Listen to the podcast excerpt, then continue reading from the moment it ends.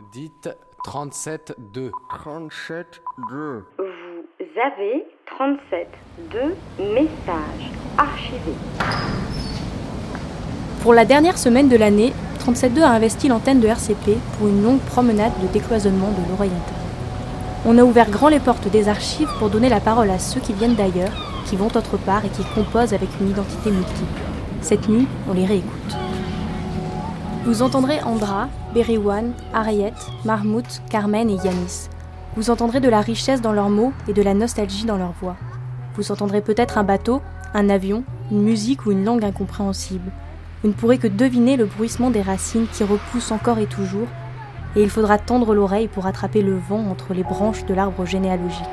De tout âge, de toute origine et de toute destination, les invités de 37.2 vous emmènent avec eux, en voyage. Restez à l'écoute pour la nuit spéciale 37.2, D'où je viens, où tu vas. D'où je viens, où tu vas, la nuit 37.2. Lá nasceu uma estrela que cata brilhar e na mar boiam areia que cata moia espanhol nesse mundo fora só rotimar teve pouco cheio de amor. Tem morna, tem coladeira terra sal cheio de amor. Tem batuque, tem funaná espanhol nesse mundo fora Só Rotimar, terra pobre, cheia de amor. Tem morna, tem coladeira Terra pobre, cheia de amor. Tem batuque, tem funaná Petit pays, je t'aime beaucoup Petit, petit, je l'aime beaucoup. Petit pays, je t'aime beaucoup. Petit, petit, je l'aime beaucoup.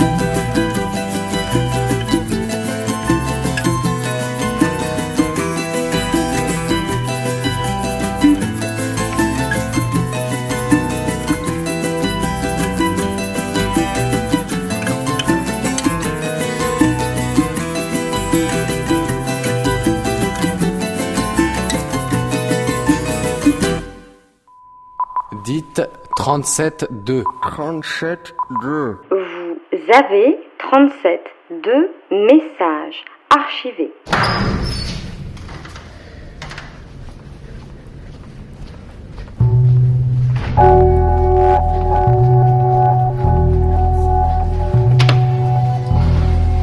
J'essaie d'aller jusqu'au bout, que ça commence à changer bizarre. J'essaie d'halluciner le son, c'est bon, d'halluciner le sens. Cette semaine, 37.2 rencontre Andra, l'arrière-petite-fille du peintre roumain Tonitsa. Européenne d'est en ouest, elle cherche à renouer avec la Roumanie qu'elle a quittée à l'âge de 5 ans, à travers son combat politique pour les Roms.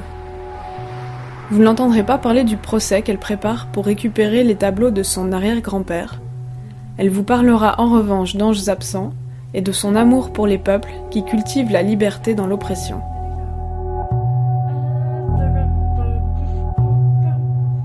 M'appelle Andra. Euh, je suis euh, étudiante en construction européenne euh, à l'Institut d'études européennes.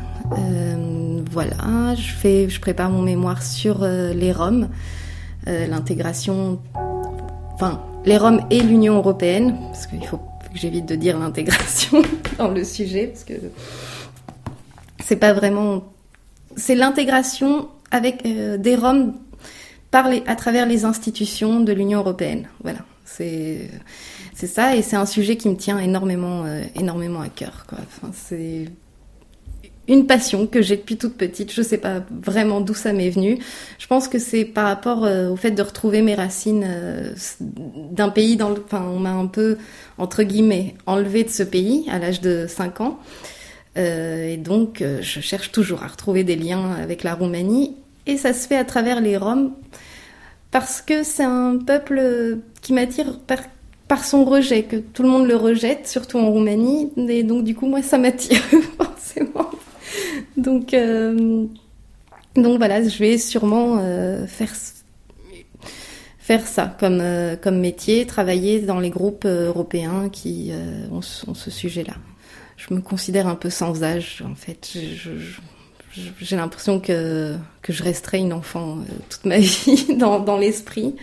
Et euh, donc l'âge, finalement, c'est juste un chiffre comme ça qu'on qu'on met sur la tête des gens, mais sans, sans réelle importance avec ce qu'on ressent à l'intérieur. Moi, je, je me ressens pas avoir euh, 26 ans. Je me ressens encore comme une grande enfant.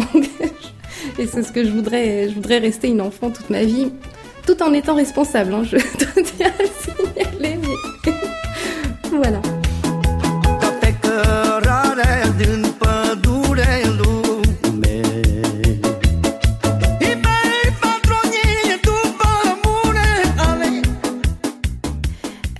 On était euh, en Roumanie et il y a eu la, euh, avait le, communisme et donc du coup c'était ma grand-mère qui avait le vraiment le rêve de, venir en France depuis toujours. C'était la France, c'était son pays de, rêve et euh, donc on pouvait pas sortir du pays à l'époque, aucun visa n'était délivré. Elle a réussi par des voies non conventionnelles à aller en Turquie.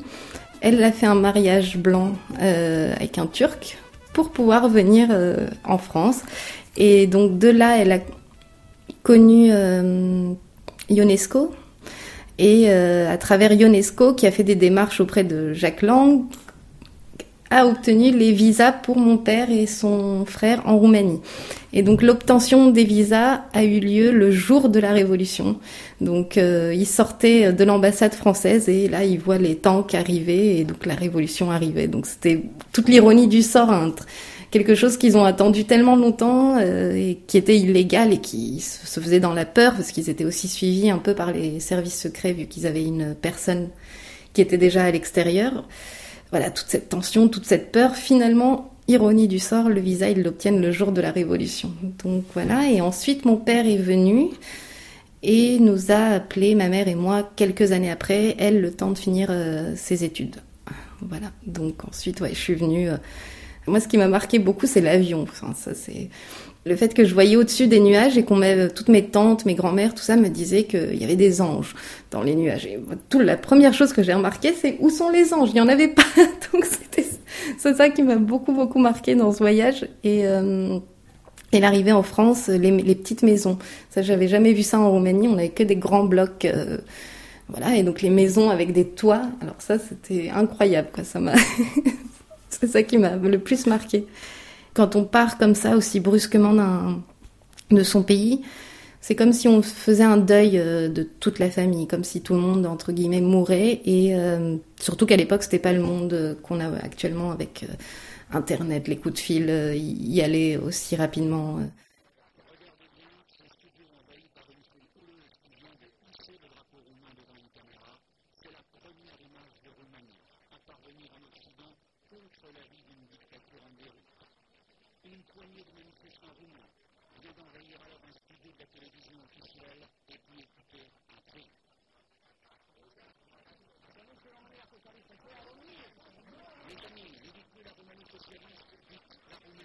La, révolution, du coup, j'avais deux ans et demi, je l'ai vécu, si tu veux. Je euh, m'en souviens. J'ai vraiment des images comme ça de foule et de flammes. Je, tu vois, je l'ai vécu et ça m'a beaucoup marqué euh, toute cette tension. Enfin voilà, un enfant ressent euh, tout ce qui se passe, tu vois. Donc euh, ça, a toujours été en moi. J'ai toujours été passionnée de révolution. Enfin je pense que ça vient de là.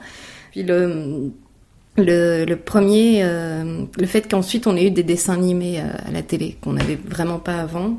Ça, ça m'avait, c'était la révolution euh, pour moi qu'on avait des, des, dessins animés à la télé qui avait avant il n'y avait pas, il y avait juste euh, Ceausescu qui parlait et point. C'était ça la télé en, en Roumanie avant qu'il tombe et après on, voilà on a eu des des dessins animés et puis le, les journaux télévisés comme ça très que, que mes que mes pas que toute ma famille euh, suivait comme ça avec intensité enfin c'était euh, non c'était une période intense enfin ouais. Et euh, oui, voilà, moi j'ai une vision euh, un petit peu de paradis perdu, quoi, de, de la Roumanie, alors que c'est pas censé être ça. enfin, voilà, tout, le monde avec qui j'en discute, c'est les personnes, les Roumaines et Roumains qui veulent, euh, euh, qui, vivent en Roumanie, veulent en partir, alors que moi j'ai la démarche inverse. Donc c'est assez, euh, ils me comprennent pas, quoi, personne. Pourquoi tu veux aller en Roumanie alors que tu es en France et t'es française? Et mais si, mais si, je veux. Fille unique, euh, complètement fille unique, ouais. Parce qu'elle m'a eu à l'âge de 21 ans et à l'époque, euh, l'avortement était interdit en Roumanie, donc elle m'a eu un peu. voilà. je suis venue. C'était pas une personne qui devait faire des enfants, ma mère, je pense. Elle, c'était pas du tout son idée en tête. Elle, voilà, elle m'a eu et donc du coup, voilà. Mais elle en a pas fait d'autres quoi depuis. J'ai toujours eu cette idée de euh, de vie, quoi, vraiment de m'accrocher à la vie parce que voilà, dès la naissance, euh, j'aurais pas dû vivre, donc euh, j'ai vécu quand même, donc il faut vraiment que je me batte pour réussir, quoi, non, dans ma vie, voilà. Alors, ce que j'aime, la danse, la danse gitane. Alors, je pratique vraiment de façon amateur. Hein. J'ai jamais pris de cours ni rien, mais je regardais les vidéos YouTube et je dansais voilà, je reproduisais les gestes et puis du coup, ça m'a ça m'a amené à, à danser sur les scènes à chaque fois quand quand il y avait des soirées de cigane. Euh, hop, je, je montais sur scène et je dansais. Donc euh, donc voilà, ça c'est ma grande passion, mais c'est surtout l'été.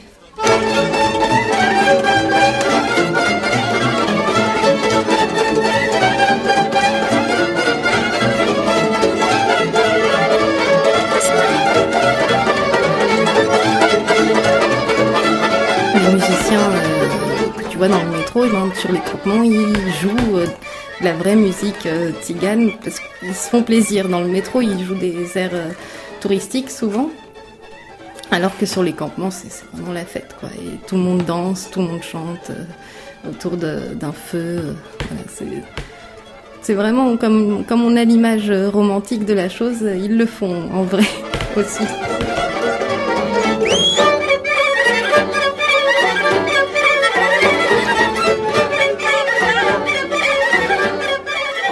Une très bonne ambiance dans, les campements une fois qu'ils t'acceptent parce que voilà il faut euh, il y a quand même une première étape de de se faire accepter. Euh, il y a une petite méfiance toujours euh, vis-à-vis des gadgets parce que pour eux on est des gadgets.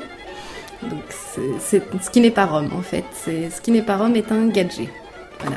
Et donc il y a toujours une petite méfiance mais avec le temps tu t'intègres chez eux aussi.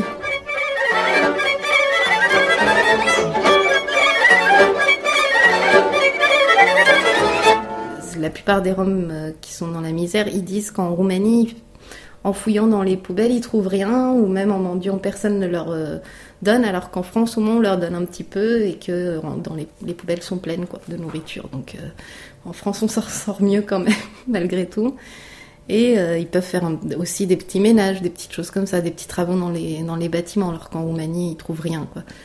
L'État français doit à chaque expulsion de campement, doit maintenant proposer des solutions de relogement pour euh, les, les, familles les plus euh, démunies. Donc, euh, moi, j'ai travaillé pour la préfecture dans ce cadre-là. On va sur les campements, on fait des évaluations sociales de chaque famille pour ensuite voir quelles sont les familles prioritaires un relogement. Mais c'est très compliqué parce que les relogements, c'est souvent dans des hôtels. Et les Roms ne veulent pas les hôtels parce qu'ils peuvent pas euh, amener leur ferraille dans, dans, les hôtels, donc c'est pas des solutions très adaptées à eux non plus. Surtout qu'ils savent, c'est souvent des hôtels éloignés en banlieue, donc eux ils savent pas y aller tout simplement, ils savent pas demander leur chemin, ils osent pas force. Vivre dans un hôtel c'est c'est compliqué en soi. Enfin, ça a l'air d'être du luxe, mais voilà, c'est justement fait pour les personnes qui peuvent se permettre d'aller au restaurant ou des choses comme ça. Donc euh, ils peuvent même pas faire chauffer euh, leur lait pour les, les, bébés, tu vois. Donc ça, c'est un des arguments qu'ils me disent aussi euh, le plus souvent. C'est on peut pas faire la cuisine pour euh, les enfants, on peut pas ramasser notre ferraille, c'est loin. Donc voilà, c'est ça le, tout le problème, quoi. Et c'est très difficile avec les Roms parce qu'ils veulent pas être, ce qui est normal aussi, mais ils veulent pas être séparés de, leur famille. Donc, quand on les met dans des foyers ou dans des choses comme ça, ils s'en vont très vite. Donc, ils restent beaucoup dans leur dans leur communauté. Donc, c'est assez difficile pour les pouvoirs publics français de faire un travail social envers eux avec les outils classiques qu'ils ont à disposition. Il faut inventer, inventer un nouveau un nouveau mode de, de fonctionnement. Je l'ai pas encore trouvé. Il faut il faut que j'y réfléchisse encore. Enfin, à mon avis, il faut vraiment s'adapter à eux parce que eux ne s'adapteront pas forcément à, nous parce que euh, vu de leur histoire, euh, ça fait des siècles et des siècles euh, qui sont rejetés et, par la société. Donc pour eux, la société peut aller se faire voir si tu veux. Donc c'est vraiment un, un, travail dans les dans les deux sens et il faut que la voilà, il faut que la société s'y mette aussi quoi faut voir ça comme une, une richesse qui qu'on a. Enfin, la France c'est pas faite française. Euh, enfin, ne s'est pas fait qu'avec des Français, quoi. C'est justement, il y a eu tellement de vagues successives d'immigration et c'est ça qui a rendu la France telle qu'elle est aujourd'hui. Donc, euh, c'est un peu c'est un peu un non-sens de dire euh, de revenir à des bases françaises. Ça veut, ça veut pas dire grand-chose maintenant.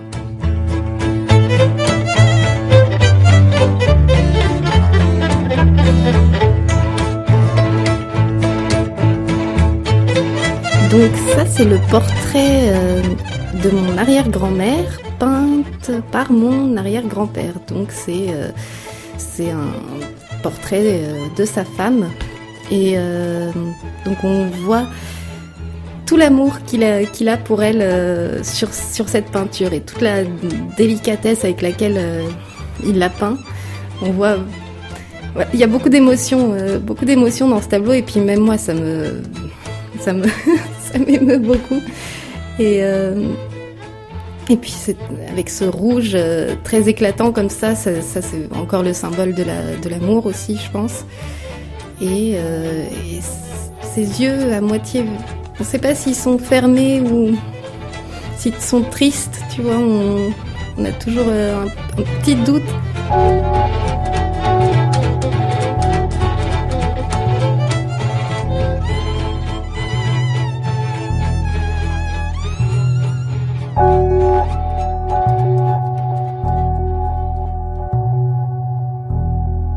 C'était 37.2 en compagnie d'Andra, une émission préparée par Elsa. Vous pouvez nous réécouter et nous podcaster sur radiocampusparis.org et sur les réseaux sociaux. D'où je viens, où tu vas, la nuit 37.2.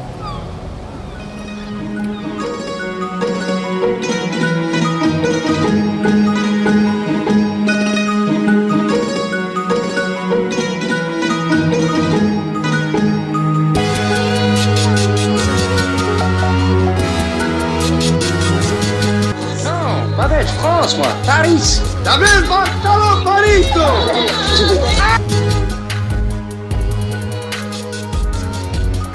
Abina, je dis que je fais signe quand tu commences. Je leur fais un signe quand tu commences. Da, caral tu mengele baste sa rodinen.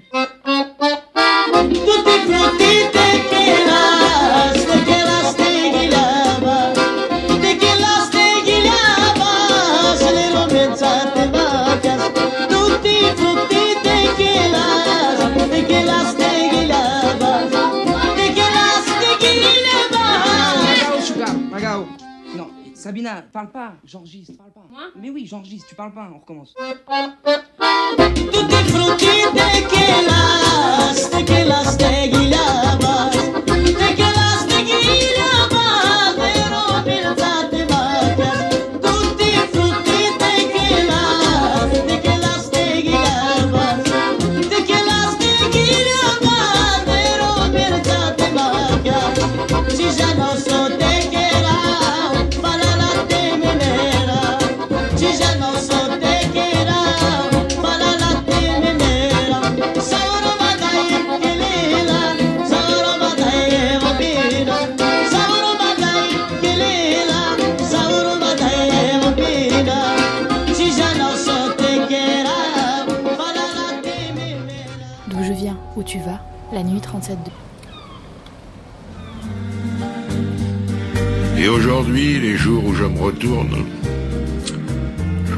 La terre où j'ai quand même fait les 100 pas. Et je ne sais toujours pas comment elle tourne.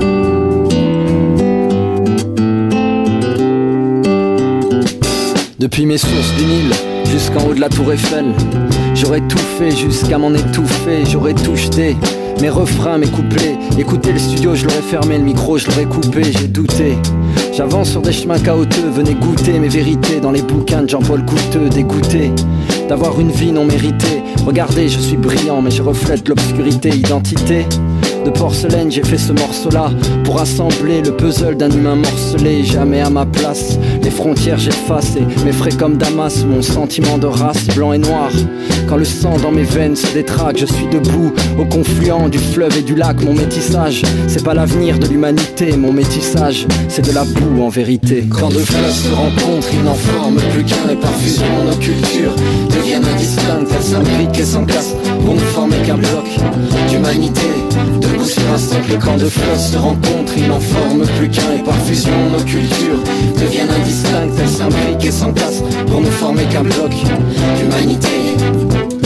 Un beau bordel chromosomique demande à Benetton, mais laisse béton, nos rabots se mélanger, on restera des cons, la race humaine un clébard, marquant son territoire, gueulant l'appartenance à son département, ni blanc ni noir. J'étais en recherche chromatique, mais le métis n'a pas sa place dans un monde dichotomique, donc c'est dit, c'est dit. Je suis noir dans ce pays, c'est pas moi qui l'ai voulu, je l'ai vu dans le regard d'autrui, c'est comme ça. Laisse-les chanter nos mélanges de couleurs, laisse-les parler de diversité, de France, black, blanc, beurre, on serait tous métis. Le reste c'est de la bêtise, voilà que j'ironise sur ce que les artisans de la paix disent. J'ai pas de frontières, j'ai pas de race, je suis chez moi partout sans être jamais à ma vraie place. Mon seul pays c'est moi, mon seul amour c'est toi, toi l'autre différent, mais au fond si proche de moi. Quand deux fleuves se rencontrent, ils n'en forment plus qu'un et par fusion nos cultures deviennent indistinctes, elles s'imbriquent et s'entassent pour ne former qu'un bloc d'humanité. Debout sur un socle, quand deux fleuves se rencontrent, ils n'en forment plus qu'un et par fusion nos cultures deviennent indistinctes, elles s'imbriquent pour ne former qu'un bloc d'humanité. Métissé, prisé ou méprisé, j'ai dû m'adapter. Ballotté entre deux cultures, ça commence à dater. Adolescent, complexé, toujours en quête d'identité. Y avait le blanc, y avait le noir, j'étais celui qui hésitait. J'évitais de choisir à l'âge où l'on veut faire partie. Endossant la faute de tous les camps, je devenais martyr. On m'a dit 50-50, mais j'y ai pas trouvé mon compte. Car le glacier fusionne à l'océan à la saison des fontes. Je soupire, ça transpire, la connerie, ça s'empire. Quand on m'appelle le sang mêlé, sous-entendu issu de sang pur. Je vois bien ces questions ne nous mènent à rien. L'humanité est colorée, donc soyons daltoniens, je vous parle d'amour, moi. Vu qu'il expire dans un mouroir, je suis mulâtre et ben albâtre, voulant abattre le miroir. Et comme l'Afrique est en instance de sang entre ciel et terre, et que j'ai le cul entre deux chaises, j'ai décidé de m'asseoir par terre. D'où je viens, où tu vas, la nuit 37-2. Dites 37-2. 37-2. Vous avez 37 2 messages archivés. Tous les mercredis, des manifestants marchent depuis le Centre culturel kurde de Paris jusqu'au 147 avenue Lafayette, où trois militantes kurdes ont été assassinées le 9 janvier 2013. 37.2 y rejoint Belivan avant d'aller se réchauffer dans le petit appartement où elle vit avec son amie, sa fille et des cartons de vieux CD. Belivan a une clé de sol tatouée sur la main, une dent de lait de sa fille dans son porte-monnaie et depuis peu le statut de réfugiée politique qu'elle a attendu 9 ans. Tour à tour chanteuse, tatoueuse, coiffeuse, mais surtout chanteuse, vous ne l'entendrez pas jouer de saz, la guitare sacrée des Kurdes, ni parler du documentaire qu'elle prépare sur la condition des femmes de son village. En revanche, vous l'entendrez parler de Kurdistan, du Dieu qui ne s'est jamais manifesté, et de la nouvelle Belivan qui se construit loin des siens. Pour commencer, en fait, comme c'est la radio, tu pourrais Mhm. te décrire physiquement. À quoi tu ressembles? Tu- Ah, j'étais brune, ouais, ouais. ouais, ouais. J'étais brune, j'ai une tête kurde, ça c'est sûr. Euh, et j'ai 33 ans. Et euh, j'ai une belle femme quand même, je me trouve belle, voilà. Voilà.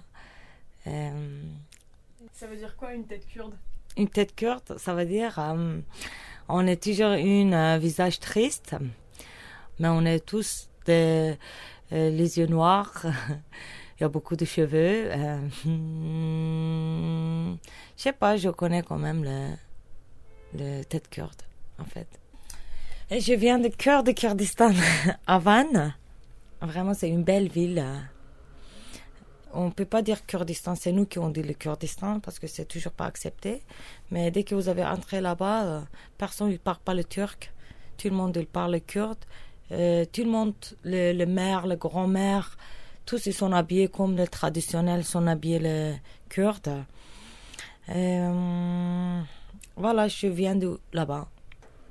Euh, J'ai des parents de ici, c'était dès qu'ils ils ne parlent pas le turc, ils ont vu toujours des problèmes de politique à cause de turc. Ma mère, elle était restée dans le président 10 ans. Euh, après, mon père, il est resté 4 ans. Après, il avait eu une maladie là-bas. Je- il est décédé, on est perdu. Et mon, j'ai deux frères, ils sont restés dans le président ici 3 ans. Et j'ai des sœurs, j'ai des, avec moi, on est 5. J'ai des quatre sœurs là-bas. Tout est marié.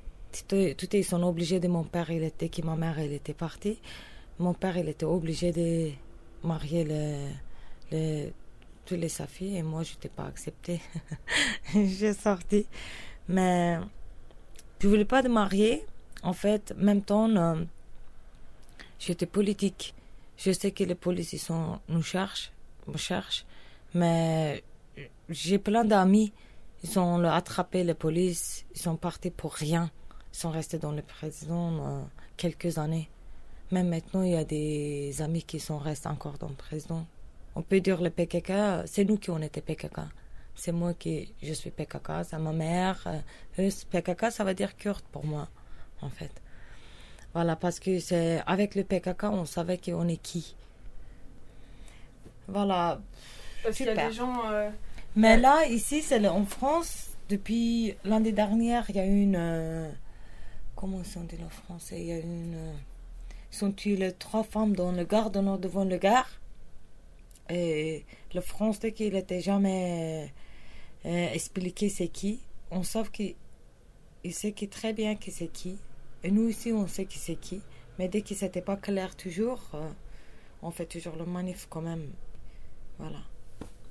Ça veut dire on peut, d'ac- d'accord, il peut entrer chez nous, il peut tuer comme ça directement, il part, on sait pas c'est qui.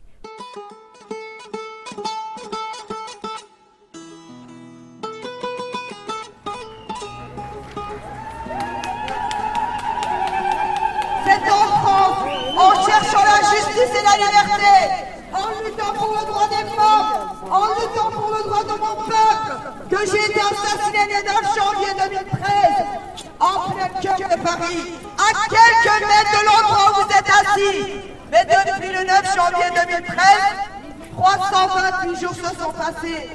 Paris est muet dans le silence. Vous n'entendez rien. Réagissez. Entendez. C'est à Paris que nous avons été assassinés. En avez-vous conscience?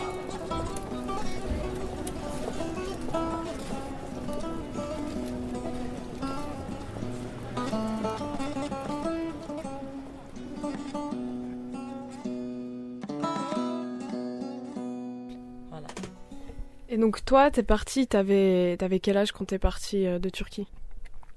Moi, j'étais en 21 ans, ouais. Et donc t'es d'abord allé en Grèce? Oui, je restais deux ans là-bas. Parce que j'ai pas de l'argent. Partout, je peux pas entrer chez moi. Si je rentre chez moi, le, le police, il va attraper toute les, ma famille. Il peut me tuer, tout ça. Avec le groupe, je suis sortie en Grèce. Je suis restée deux ans là-bas. Vous avez fait comment pour sortir? On est marché. on est resté quelques jours là-bas dans le montagne, dans le parc, tout ça. Parce qu'on nous cache que les policiers ne nous attrapent pas. Après, on est entré. Voilà. Et là, t'avais tes faux papiers Oui, je l'ai jeté, il te donne jusqu'à là-bas, après il te prend pour quelqu'un d'autre. Et t'as payé, t'as payé cher? Euh, en fait, euh, si j'ai payé quand même, ouais, j'ai payé quand même, je me rappelle pas, mais j'ai payé le dollar. je restais, il y a une camp de PKK là-bas. J'ai été là-bas, je restais deux ans là-bas. euh, et il y a des, plein de Kurdes là-bas, il y a plein, plein de familles là-bas. Et je restais là-bas. On fait les manifestations comme ici. Il y a des travails de culturels, il y a des groupes de musique. Je suis entrée directement dans une groupe de musique. Là-bas, j'ai commencé à chanter en fait. Voilà.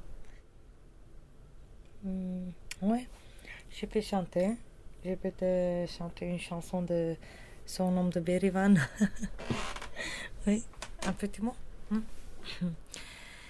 Berivane mal verane şerine vay be khudane berivane mal şirini vay be huda ne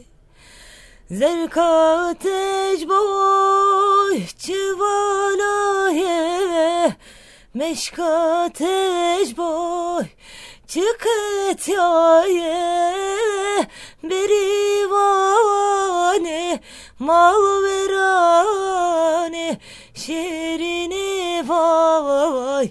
به خدا بریوانه مالورانه شیرینی وای به خدانه Voilà. Et ta fille, elle a quel âge Elle est 9 ans. Elle est 9 ans, ouais. Du coup, elle est née à Paris. Oui, elle est née à Paris. Elle est. Vraiment, c'est une fille. hum, Bien. C'est ma vie, en fait. Voilà. Tout est ma vie. Et qu'est-ce que tu souhaites pour elle? Je l'ai envoyée en Turquie cette année. Elle connaît de ma mère, ma soeur, tout ça. Je l'ai envoyée. Elle était vraiment contente. Elle était changée un petit peu. euh, mais ça fait du bien. Même pour moi, j'ai une. euh, j'ai une. euh, euh, j'ai des- quelque chose qui est entre moi et ma mère, ma famille, elle part, elle vient. Parce que ça fait longtemps, vraiment, il y a que les téléphones qu'on parle. Même sur Internet, on veut le savoir de temps en temps.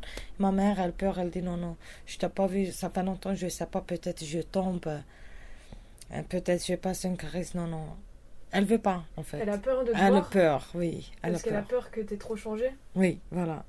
Après, voilà. Mais elles savent que j'étais bien. Elle m'a fait confiance toujours. Mais quand même, euh, j'aimerais bien aller là-bas.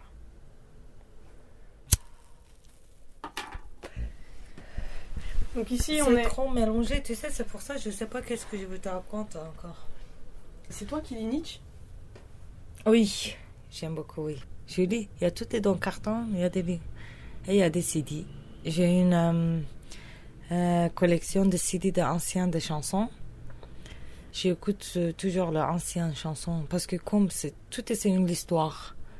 Et sans instrumental, euh, vraiment c'est intéressant, j'aime beaucoup, ça m'intéresse beaucoup.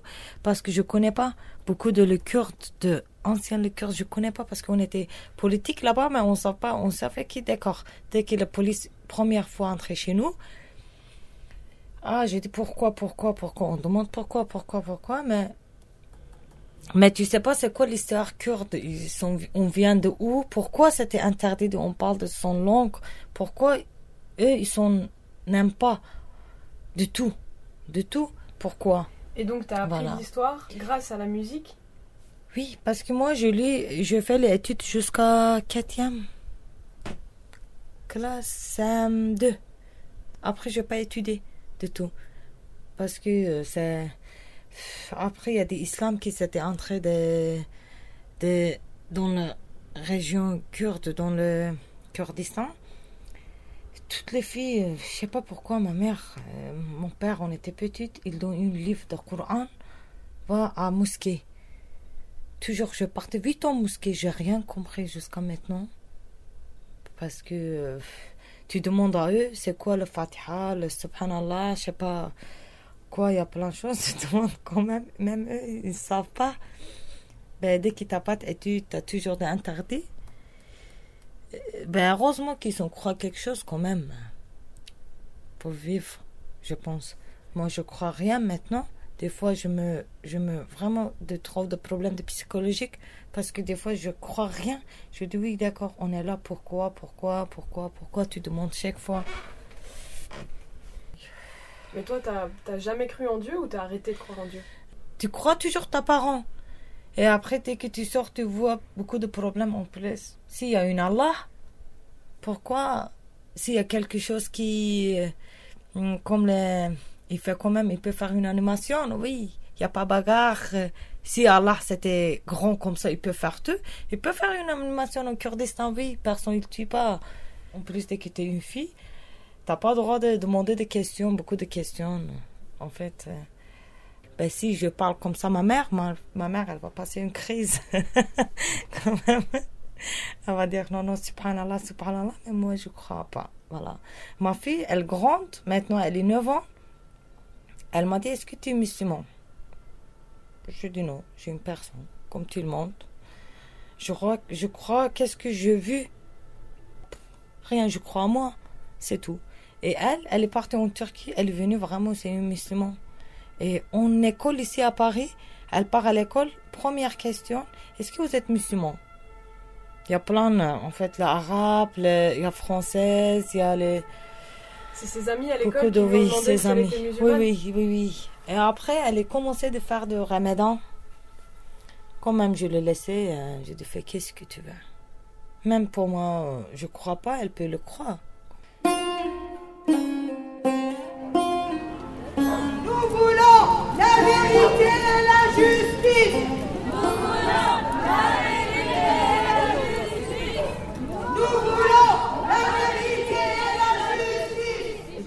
De la France alors? J'aime beaucoup la France. Je sais pas pourquoi, mais j'aime. Vraiment, j'aime France parce que euh, pour une femme, c'est une ville de. Vraiment, c'est une ville de, de, libération.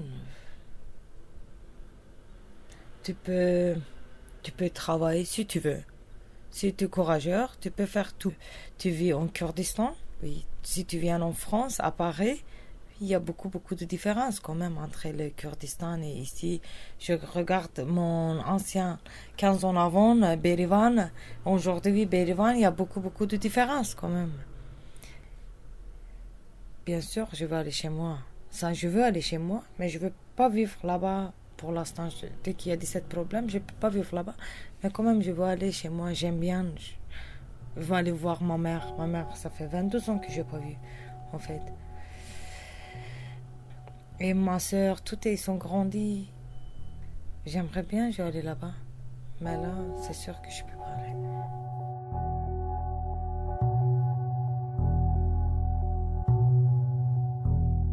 Vous venez d'écouter 37.2 en compagnie de Belivan. Cette émission a été préparée par Auréane et Elsa.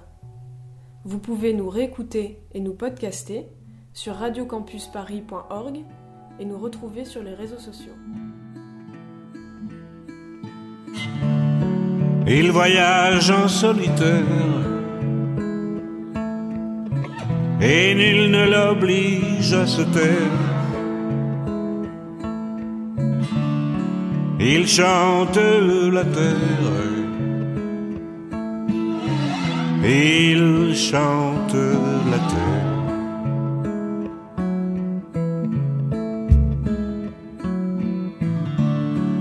Et c'est une vie sans mystère qui se passe de commentaires pendant des journées entières. Il chante la terre. Mais il est seul un jour, l'amour l'a quitté, s'en est allé faire un tour de l'autre côté d'une ville où il n'y avait pas de place pour se garer.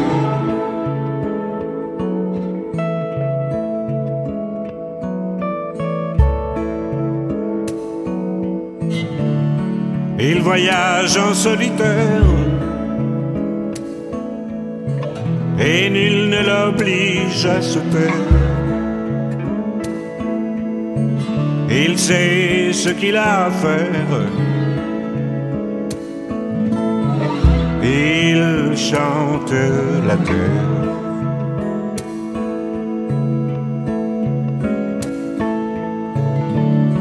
Il reste le seul volontaire.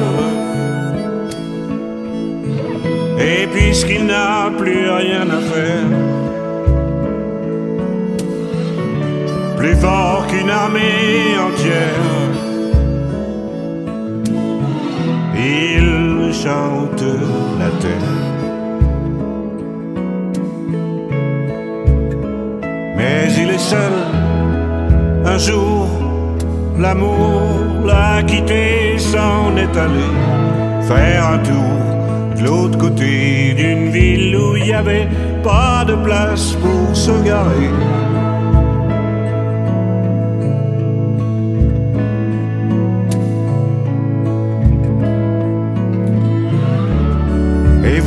Miracle en somme.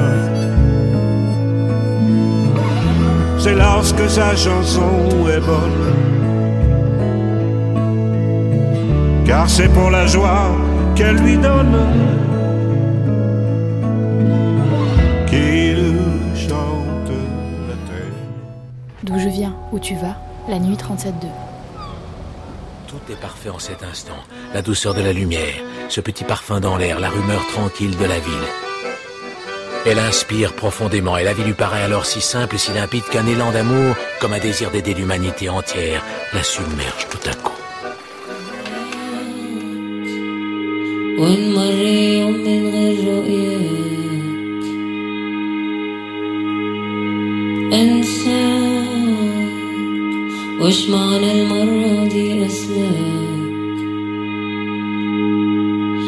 الشوق يحرك الحنين ومن القلب الليل يطول والنهار يعدي بقلب الشوق يحرك الحنين ومن القلب الليل يطول والنهار يعدي بقلب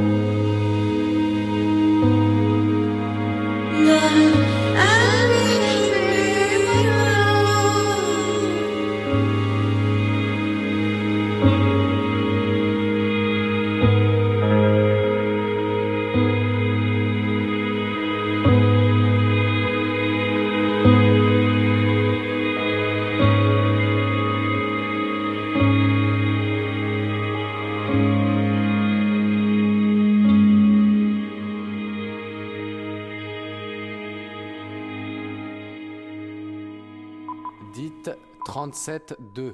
37-2. Vous avez 37 deux messages archivés. Et c'est ce que je reproche à la plupart des villes dans lesquelles j'ai vécu depuis Alexandrie, c'est qu'elles sont pas Alexandrie. Elles disent pas rien, hein, je veux dire. Mais c'est ça, j'ai beaucoup aimé Tunis, mais Tunis c'était pas Alexandrie. Toutes les villes du monde ne sont pas Alexandrie et c'est le problème. Aujourd'hui, 37.2 s'enveloppe d'orientalisme, en écoutant Harriet, auvergnate arabisante, à qui dix ans de voyage ont révélé un amour inconditionnel pour le monde méditerranéen.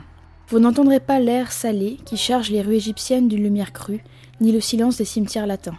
Vous n'entendrez pas non plus le nom de toutes les villes par lesquelles elle est passée. Elle ne s'arrêtera pas sur la liste des sacrifices faits à une vie de liberté semi-nomade ni sur celle de ses dettes. Vous garderez pourtant longtemps dans les oreilles un portrait mythique d'Alexandrie, à la fois tour de Babel au béton sexagénaire, relique d'un bassin cosmopolite et fantasmagorie infantine. Elle vous parlera de ses interrogations identitaires, de l'émotion véhiculée dans la langue et de l'entrecroisement de ses territoires d'origine.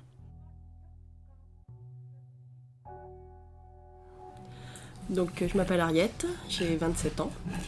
Je viens du fin fond du milieu de la France, mais j'y suis pas restée. Je suis partie assez vite euh, ailleurs, dans le monde arabe notamment.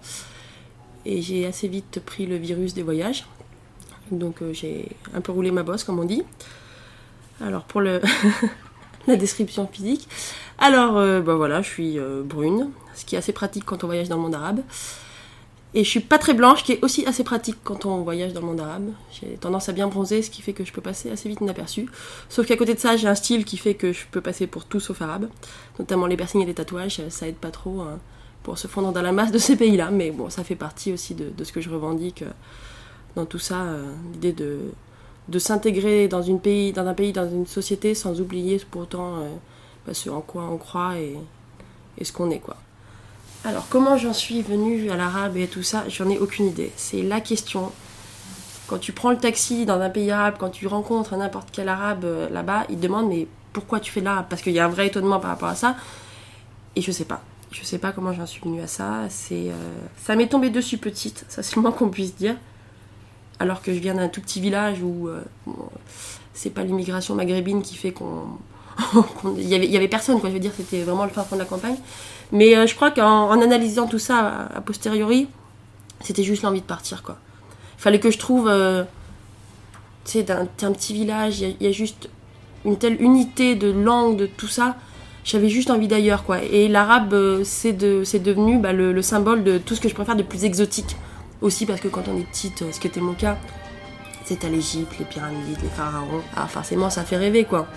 Et puis tu grandis, tu dis, ah oui, je voudrais être égyptologue, les grands rêves de gamine. Puis bah, pour aller en Égypte, bah, faut parler arabe. Donc, euh, donc j'ai commencé la fac d'arabe euh, par rapport à ça. Alors bon, j'avais complètement oublié, l'idée d'être égyptologue, mais bon, c'était, c'était bah, ces coins-là, ils m'intéressent parce que parce que c'est une idée de l'exotisme et de une idée de l'ailleurs, euh, voilà que et si je veux le comprendre, faut que je parle la langue. Bah, pour moi, la langue, elle façonne tout. Tu penses que tu penses dans l'absolu, non, tu penses toujours par rapport à une langue. On s'en rend pas compte, mais c'est comme ça notre vision du monde est par le français. Donc, bon, moi je suis partie vers l'arabe et j'ai passé près de 9 ans de ma vie à étudier l'arabe et à vivre là-bas. Donc, il y a un rapport sentimental avec l'arabe qui fait que cette langue-là, c'est la langue de mes premières découvertes dans les pays arabes, c'est la langue de plein de choses. C'est inexplicable. non, mais c'est vrai que j'ai un rapport, euh, j'ai un rapport aux langues et aux villes qui sont que j'ai jamais réussi à expliquer. Je pense que j'essaye de mettre des mots sur tout ça et, le jour où j'y arriverai, je pense que j'aurai fait un grand pas dans la vie. Alexandrie, c'est, comme je disais tout à l'heure, c'est le, le coup de foot de ma vie. Je suis arrivée à Alexandrie, c'était une évidence. C'était, euh, voilà, t'arrives dans un endroit et tu te dis mais oui. Bon après, avec le recul, je me suis rendu compte que j'avais déjà un certain passif avec, Alexandrie. J'étais une passionnée d'Égypte et, de, la Grèce quand j'étais petite. Alexandrie, c'est la fusion de tout ça. Et en fait, c'est en revenant en France après deux ans, en rouvrant des cartons, je me suis rendu compte que j'avais un, plan d'Alexandrie et qui avait été au-dessus de mon lit pendant quasiment toute mon enfance. Et j'avais complètement oublié en arrivant à Alexandrie, c'était un- une reconstitution de l'Alexandrie grecque euh, qu'avait fait Jean-Yves Empereur. Et c'est vrai que, bon, j'avais ce passif-là, je suis arrivée, Alexandrie, c'est comme Marseille, c'est comme beaucoup de villes en Méditerranée, c'est la ville de toutes les cultures. Bon, maintenant c'est fini le cosmopolitisme, euh, malheureusement, c'est c'est plus ce que c'était. Mais Alexandrie, c'est ça, tu, tu passes de toutes les langues. Tu, vas avoir euh, un rue en français, après il va être en arabe, il va être en grec. Tu vas croiser quelqu'un qui est juif, euh, juif syrien, dont les parents vivaient à Smyrne, parce qu'avant ils étaient en Espagne, qu'ils avaient été expulsés en 492. À côté de ça, tu vas avoir des gens, des grecs, qui sont grecs, ils parlent grec, mais ils sont à Alexandrie depuis cinq générations, et ça leur viendrait pas l'idée de quitter le pays. Donc c'est ça, pour moi, Alexandrie, je suis arrivée, il y avait, il y avait ça, il y avait a tout, tout ce que j'aimais, c'est-à-dire toutes les cultures qui vivaient ensemble. Bon, même si c'était pas dans l'Alex- l'Alexandrie moderne, c'est plus aussi flagrant, mais il y- a toujours cette idée dans Alexandrie. Et Alexandrie, c'est une ville littéraire, c'est-à-dire c'est une ville où tu arrives, est pas spécialement belle.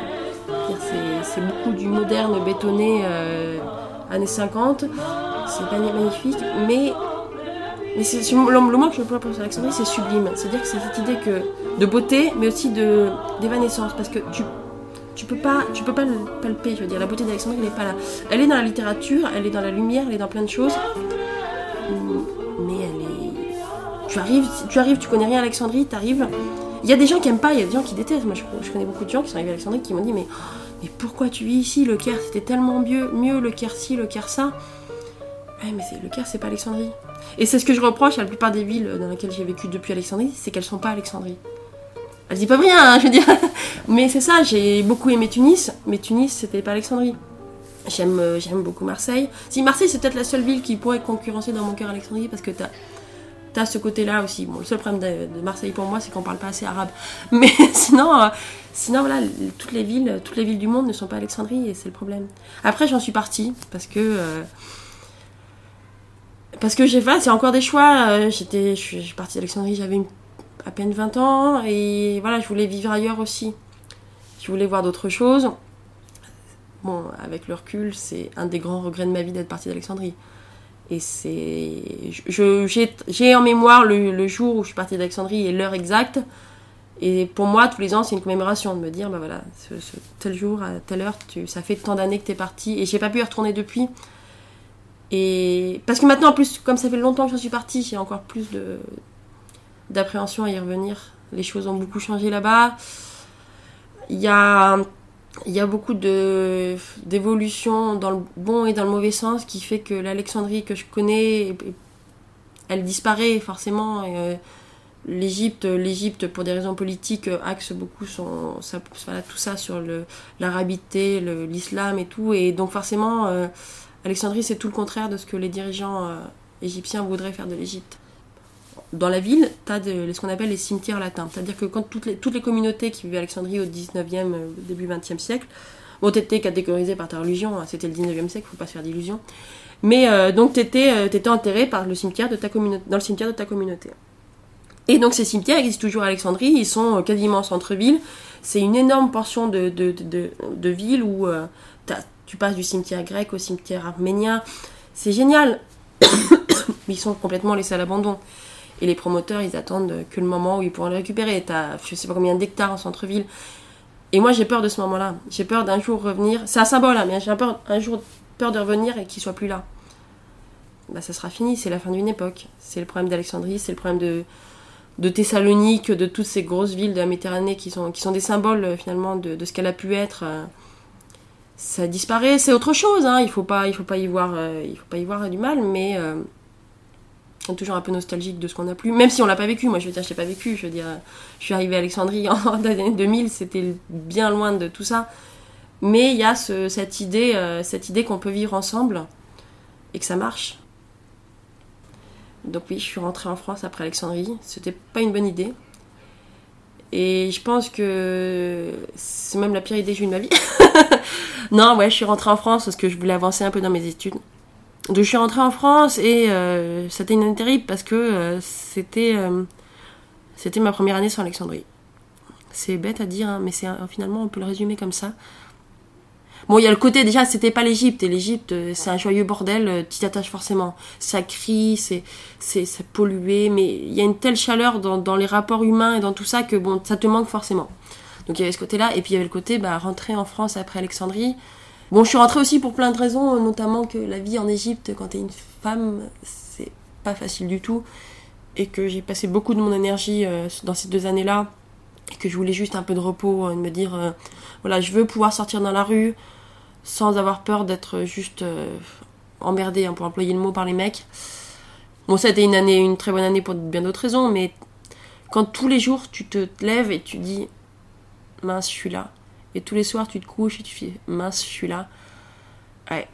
C'était beaucoup d'interrogations parce que je rentrais en France, qui est quand même mon pays. Je veux dire, je suis française, je viens de la campagne française, de parents français. Je veux dire, c'est vraiment, j'ai le profil.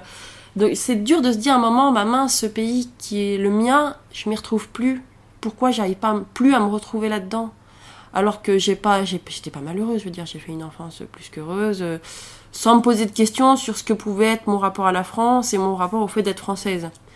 Et il a juste fallu que je parte pour me rendre compte que, ah oui, c'est pas bien mieux ailleurs. hein. Je, je voudrais pas être égyptienne, parce que, bon, déjà être égyptienne au féminin, ce serait juste une horreur.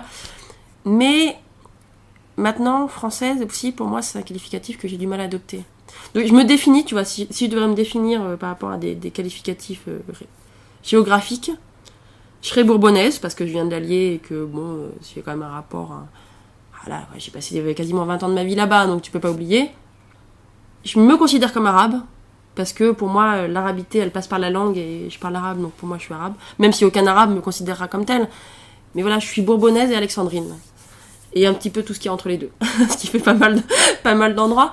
Non, voilà, c'est ça. C'est, euh, je mettrais pas le qualificatif française euh, dans mon identité. Alors que c'est ce que mon passeport dit et, et qui fait que j'ai une vie relativement facile quand même. Parce que quand t'es français, euh, t'as moins de problèmes que pas mal de gens. Mais euh, j'ai vraiment beaucoup de mal à me reconnaître là-dedans.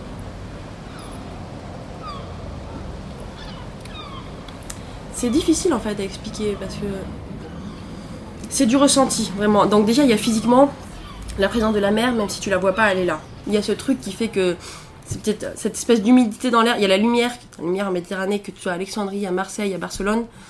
Il y a cette même lumière qui est assez crue et qui fait que voilà c'est pour moi pour moi vraiment euh, physiquement j'en ai besoin. Après c'est juste un rapport euh, un rapport aux odeurs, aux gens. C'est une façon de aussi de concevoir l'espace urbain, parce que je connais plus les grosses villes de Méditerranée que, que vraiment les campagnes. T'as une euh, un rapport à l'extérieur. Les gens vivent dehors. Bon, c'est ça que ça peut faire très cliché en fait ce que je dis, mais en fait non, t'as tu, es dans ton quartier. Quand tu rentres chez toi, tu sais, enlèves tes habits de ville, tu mets ton jogging et tout. Et tu t'enlèves ton voile si t'es voilé. Et il y a un rapport au quartier qui fait que, même si tu sors dehors, mais que tu restes dans le quartier, tu vas rester habillé comme ça.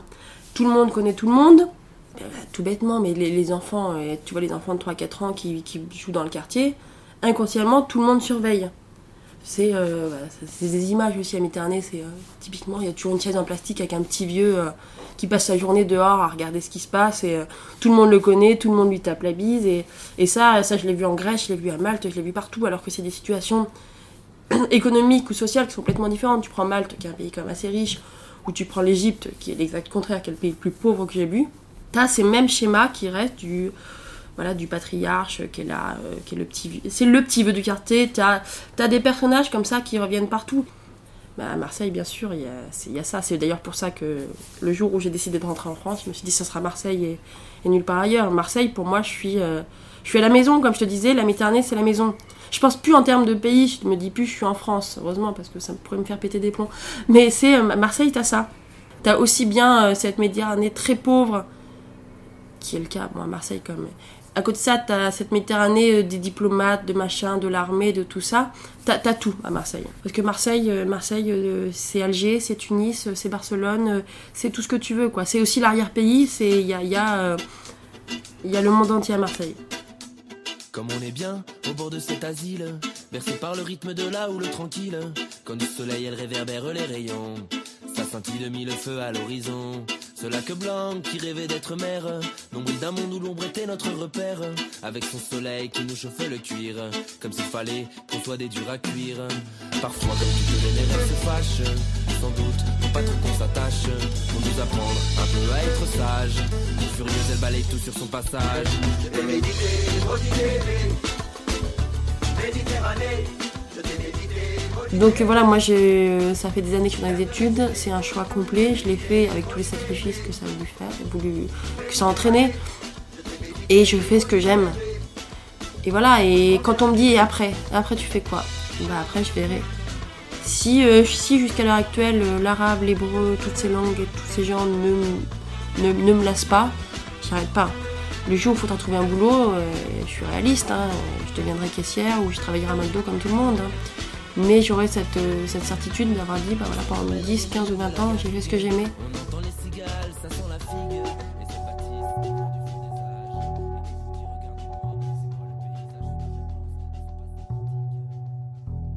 Vous avez entendu Ariat sur 37.2, un portrait réalisé par Fanny. Réécoutez-nous sur les réseaux sociaux et radiocampusparis.org. D'où je viens, où tu vas, la nuit 37.2.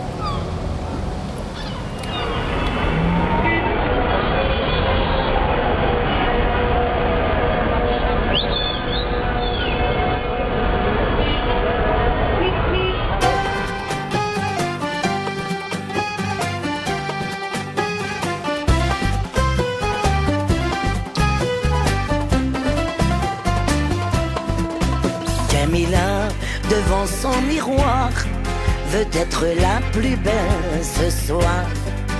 Elle se mue en princesse kabyle, revue par Cécile Bédemil. Jamila, Jamila, Jamila, Jamila, plus belle encore que Dalida. Jamila, Jamila, Jamila, Jamila, une blonde platine dans la cascade. Jamila, la musique déclenche chez elle un balancement des hanches. La chorégraphie qu'elle invente, c'est plus un twist qu'une danse du vent. Jamila, Jamila, Jamila, Jamila, plus belle encore que Dalida. Jamila, Jamila, Jamila, Jamila, une blonde platine dans la cascade.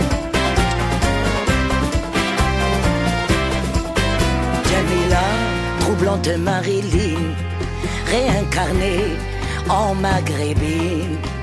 Sachez qu'il y a autant d'or pur dans son cœur que dans sa chevelure.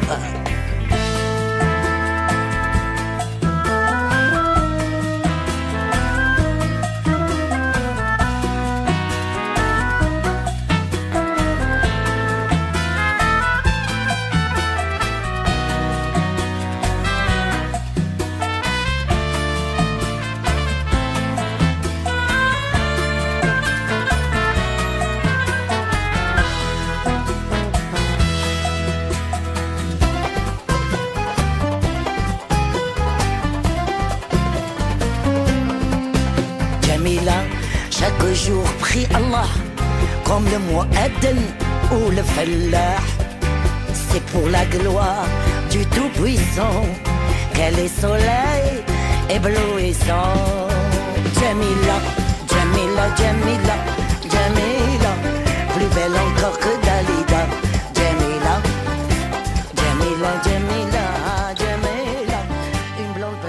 Chaise témoin du temps qui passe, des vies qui passent, chaises longues, chaises en tohu-bohu, chaises plantées sur leurs quatre pattes, chaises sur le départ, chaises qui ont entendu conversation, chuchotement, silence, dialogue, cris et heurts, chaises du patriarche de Méditerranée, berceau de leurs souvenirs les plus beaux, chaise de laquelle on tombe amoureux dans les bras d'une femme. chaise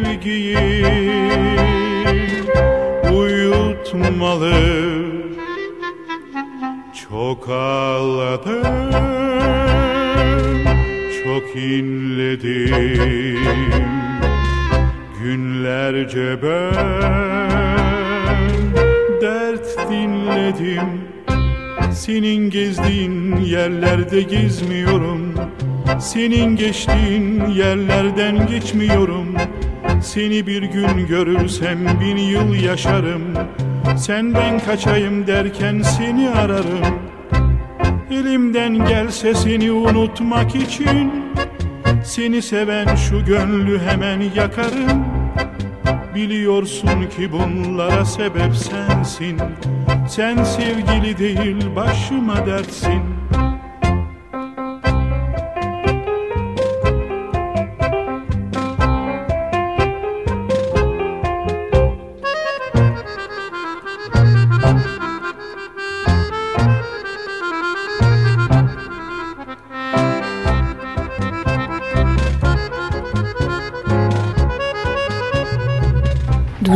où tu vas, la nuit 37.2. Dites 37-2. 37 2. Vous avez 37 2 messages archivés.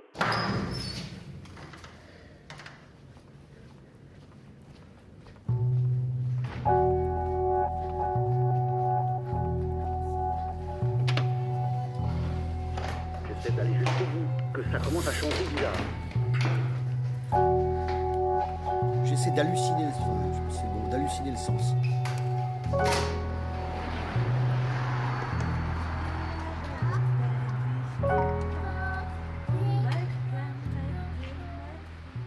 Cette semaine, 37.2 s'invite chez Mahmoud Demir, au premier étage de son magasin, où il donne des leçons de saz ou de kemanché.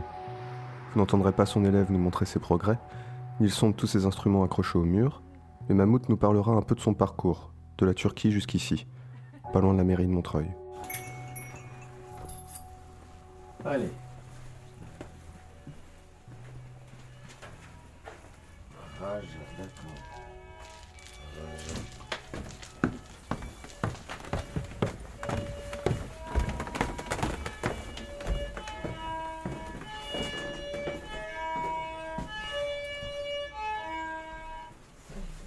Vas-y, vas-y. Même il y a un radio, ils sont dit que tu joues bien, ils veulent enregistrer, monsieur. Maintenant. Ah. Bah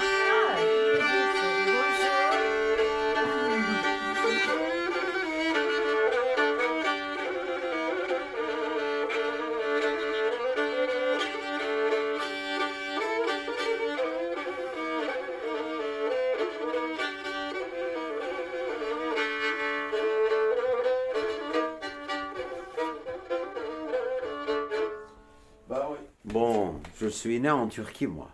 Je suis dans une montagne de... On parle kurde chez nous, en plus. Mais moi, j'avais des passions de musique, complètement. Je suis né à- dans ce village, c'est surtout... Le village, c'est Alevi. Mais je sais pas, surtout, on est mélangé, je crois, arménien aussi. C'est possible. Pourquoi c'est possible? Parce que le village, c'est un village arménien. Et on parle kurde, mais on est Alevi. Et donc, comme chez les Alevis, ça compte pas nationalité et la religion, bah, on arrivé tout de suite, peut-être, euh, je sais pas, l'historiquement. Ah, le téléphone. Oh, yeah, yeah. Allô? Oui, Haroun, dis-moi. Tu peux pas passer aujourd'hui. T'inquiète pas. Allez, semaine prochaine. Allez, salut, salut, Haroun. Ciao. C'est un... euh, ben, je suis né comme dans ces montagnes, j'étais, berger, etc. Quand le jour qu'on est venu à Istanbul, mon père, il était, il était ébéniste. Alors, euh, comme j'avais beaucoup de passion, beaucoup de, ça veut dire, fanatique des instruments, j'ai commencé le saz en même temps. Et je travaille avec mon père aussi. Alors, euh, ben, après j'ai fait toutes mes études à Istanbul, j'ai commencé à jouer de saz euh, et des danses. J'ai dansé 20 ans professionnel des danses folkloriques. Et après, je suis avec des groupes, j'ai voyagé en, Europe.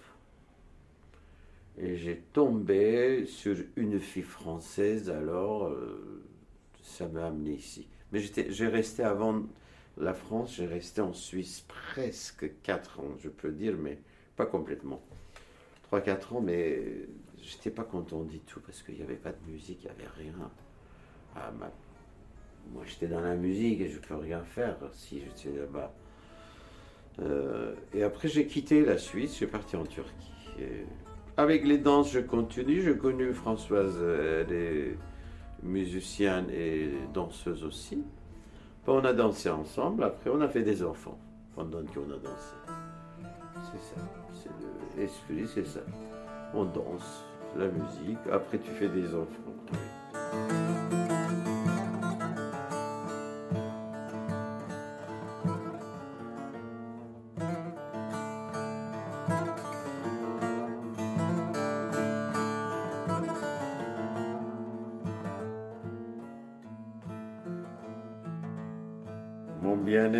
Si un jour euh, on se trouve à Machka, c'est une petite euh, ville à, à la mer Noire, si on est les deux et on peut promener du monde, on peut se trouver à la fin.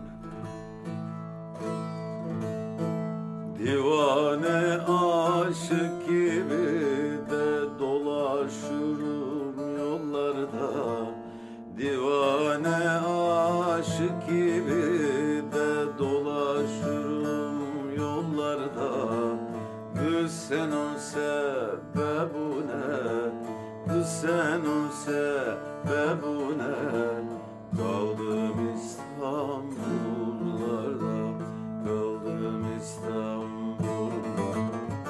Kız sen ol sebebune Kız sen ol sebebune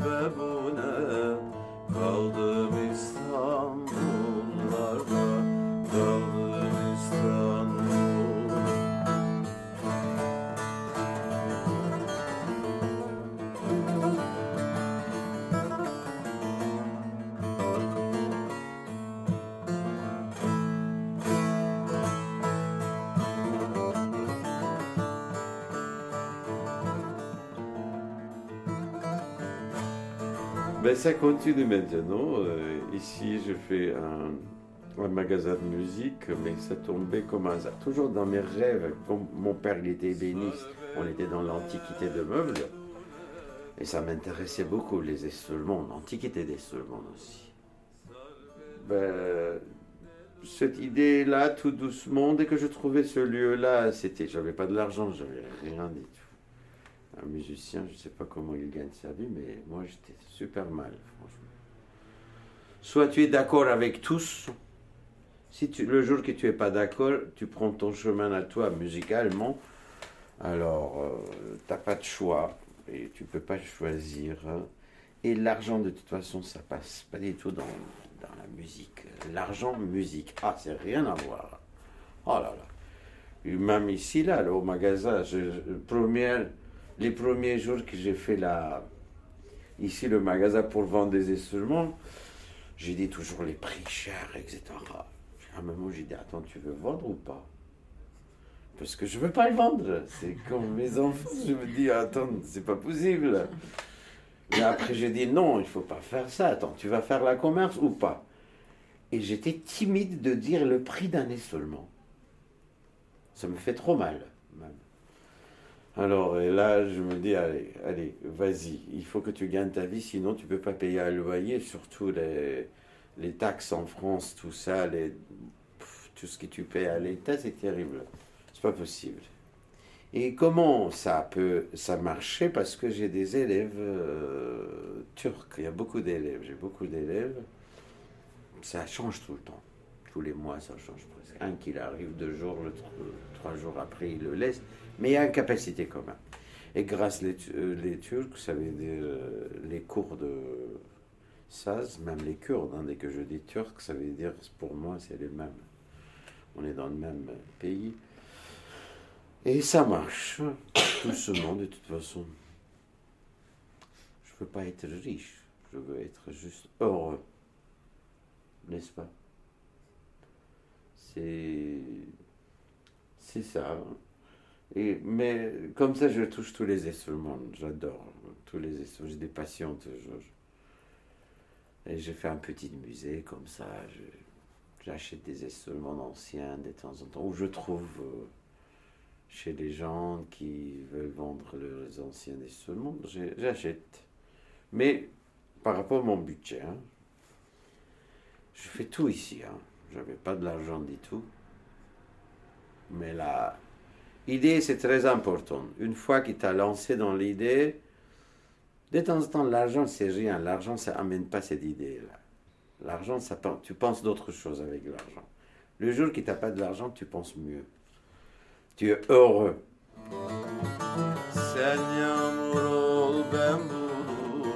Sen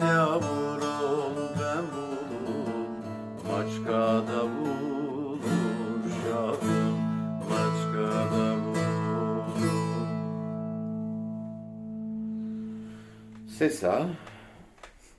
Avec mon saz, on fait l'amour toujours, on continue. Le saz, il y avait une euh, importance dans ces, chez les Alévis. Et, par exemple, les Alévis, qu'est-ce qu'ils font? Les Alévis, ils vont pas aux mosquées, ni église, ni etc. Ils disent, c'est chez nous paradis, chez nous c'est l'enfer, toutes les anges c'est chez nous. Euh, ma femme, elle est plus grande personnage, etc. Tout ce qui s'est expliqué dans les religions, chez nous, on met sur l'homme. On dit c'est l'homme qui a créé tout. L'homme. Comme ils disent euh, des poèmes, notre religion c'est l'amour, notre Dieu c'est l'homme. C'est une, une sens mystique. Et on peut dire autrement aussi, euh, plusieurs façons à dire. C'est pour ça les Alévis, on joue beaucoup de saz. Mais on boit aussi du vin, et surtout du raki. Et la philosophie à côté, et le saz à côté, mais musique sans poé- poésie et plus. euh, Qu'est-ce que tu peux avoir d'autre chose alors? Et la musique chez nous, ça continue toujours. Moi, j'ai des élèves, je parle avec mes élèves. Mais maintenant, c'est fini. C'est pas comme avant, alors. Maintenant, de toute façon, les Alévis, ils touchent jamais l'homme. Il fait jamais mal. Dans l'idéologie, c'est comme ça. hein. Bien sûr, il y a plein de bagarres chez eux aussi. Mais idéologiquement, euh, notre grand euh, philosophe Hadji Bektash, il a dit si quelqu'un te tape ta droite sur euh, le visage, tu tournes de l'autre côté. Mais maintenant, moi je ne veux pas tourner, hein, ça suffit. hein. On est massacré jusqu'à là, alors je ne peux pas tourner encore d'autre côté. Oui, ça c'est le sens mystique, c'est humain, ça, ça veut dire il, il aime l'homme. C'est quelqu'un qui, comme une route, si tu prends cette route-là, euh, vas-y. Même tes parents, ils sont à Lévis, mais tu ne deviendras pas à Lévis. À Lévis, ça veut dire, celle qui il prend cette idéologie, ça veut dire cette euh, humanité, ça rentre dans le, dans le sujet à. Mais pour moi, tous les humains, euh, tous les humains gentils et bien, c'est des Alévis. Moi, je compte comme ça. La côté positif. Alors, euh, c'est pour ça, euh, c'était important euh, ça chez nous, la musique, euh, et c'est pour ça que je commençais à apprendre. Allô?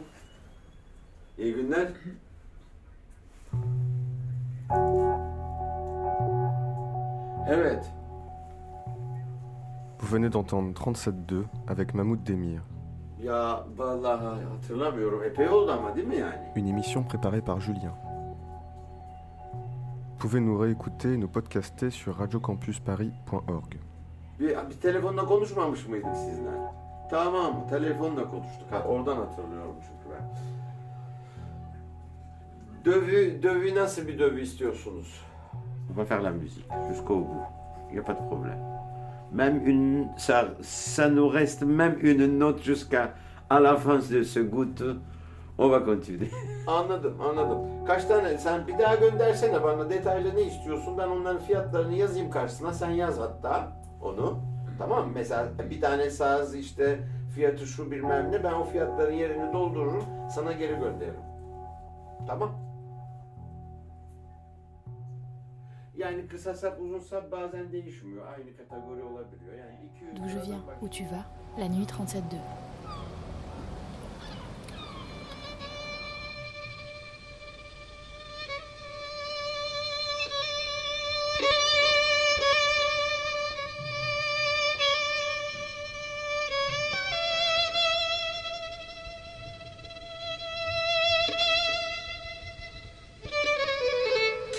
on écrit de la poésie non pas parce que c'est joli.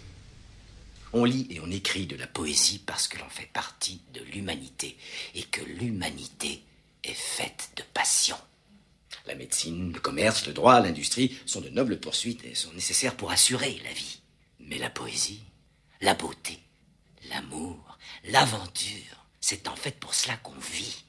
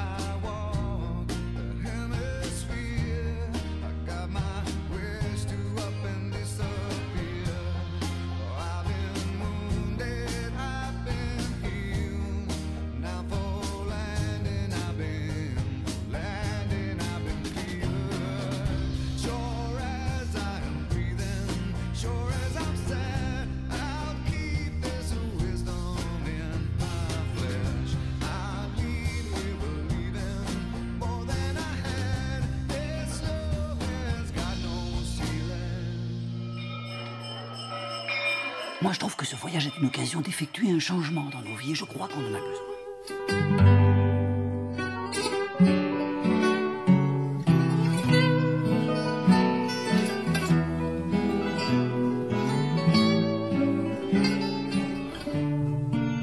D'où je viens, où tu vas, la nuit 37-2.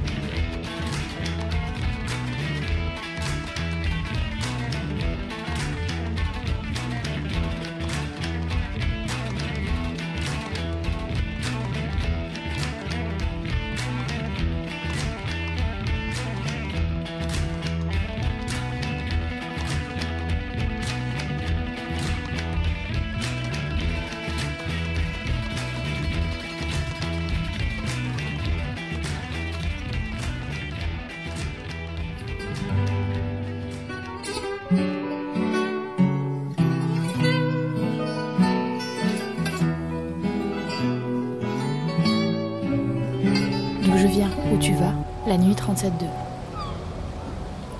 Dites 37-2. 37-2. Vous avez 37-2 messages archivés. J'ai commencé à ramasser tous les bouts que j'ai depuis des années, mais des années, j'ai des bouts de notre vie éparpillés dans des cahiers, j'ai des cahiers partout. 37.2 vous fait écouter Michel. Elle parle de l'exploration de ses origines, de sa peur du vent et du retour au bruit du désert. Elle parle d'identité, de filiation et d'une guerre froide de l'hiver français. Vous n'entendrez pas la corne du bateau qui traverse la mer ni les larmes de Faustine. Vous n'entendrez pas les sécheresses d'une bonne sœur de la cour de récréation. Mais vous entendrez les notes d'un caractère passionné, le bruissement des pages de sa grande enquête existentielle et des flamencos qui chantent l'espoir.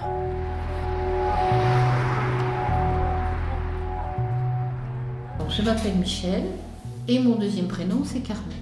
Et Carmen c'est pour euh, les origines espagnoles de la famille, 100%. Et, quand je suis née, il y a eu une petite bataille entre guillemets euh, de mes parents. Mon père, qui adorait sa mère, voulait mettre Carmen comme en premier prénom. Et maman a tenu bon, c'est la seule fois où elle a tenu bon dans sa vie et qu'elle a a décidé elle-même quelque chose, elle a laissé Michel. Bon. Et donc, euh, pendant un certain temps, c'était bien Michel en premier, parce que euh, on ne pouvait pas voir les origines, Michel.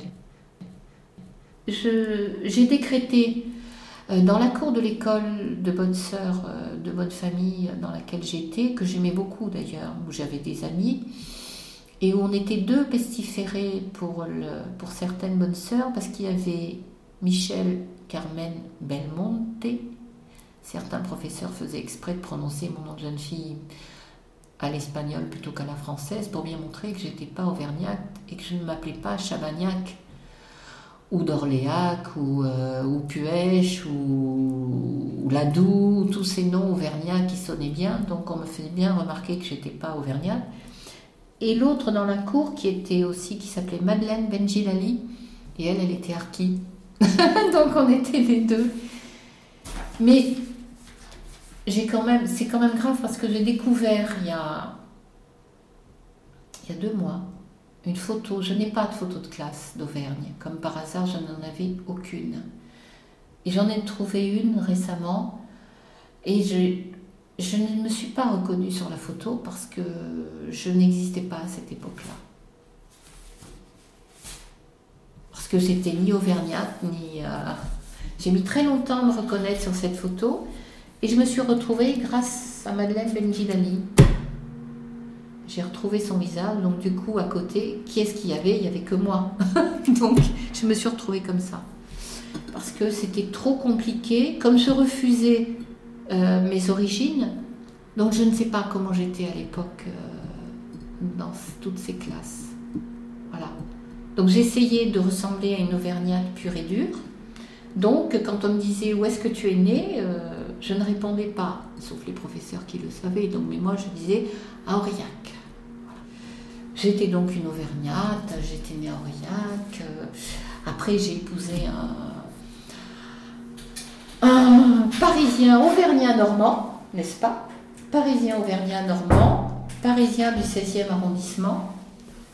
Donc, euh, si bien que quand on s'est marié et que mon beau-père, euh, on lui a dit que j'étais, née à Colombéchat, et il a dit devant le notaire Ah, mais c'est la banlieue d'Arpajon, à, Arpajon à Paris.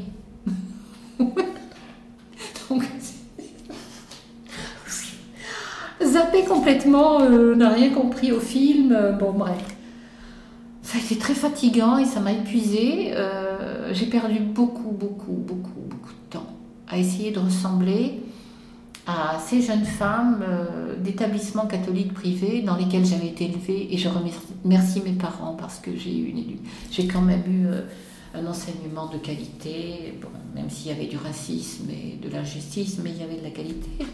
Et après, arrivé à Paris, euh, j'ai effectivement mis mes enfants dans des établissements catholiques, etc. Voilà. Et donc, pendant des années, j'ai essayé de ressembler à toutes ces femmes qui étaient nées, qui n'avaient pas de passé, ce que j'ignorais parce qu'on ne connaît pas le passé des gens, mais qui n'avaient pas, à mon sens, un passé euh, lourd à porter. Voilà. Je portais mes valises et les valises de mes parents. Mais ça, j'ai découvert qu'à 40, enfin 40 et quelques quand même, au détour d'un film. Le film d'Arcadie qui s'appelle euh, Kutiroko. Voilà. Parce que quand j'ai vu une image, et cette image, elle, a fait déverser à ce moment-là des torrents de larmes. Et là, j'ai compris que le couple qui était sur le port de Marseille avec les valises et les enfants autour, bah, c'était mes parents et c'était nous, mon frère et moi. Et là, j'ai, compris que j'étais, que j'étais d'ailleurs et que c'était une faiblesse quelque part, mais une force aussi. Et donc j'ai pleuré, pleuré, pleuré, pleuré pendant deux jours. Et les enfants étaient là. Je n'ai jamais pu voir la fin du film. Con mis dedos hago el fuego y con mi corazón te canto. La cuerda de mi corazón llora.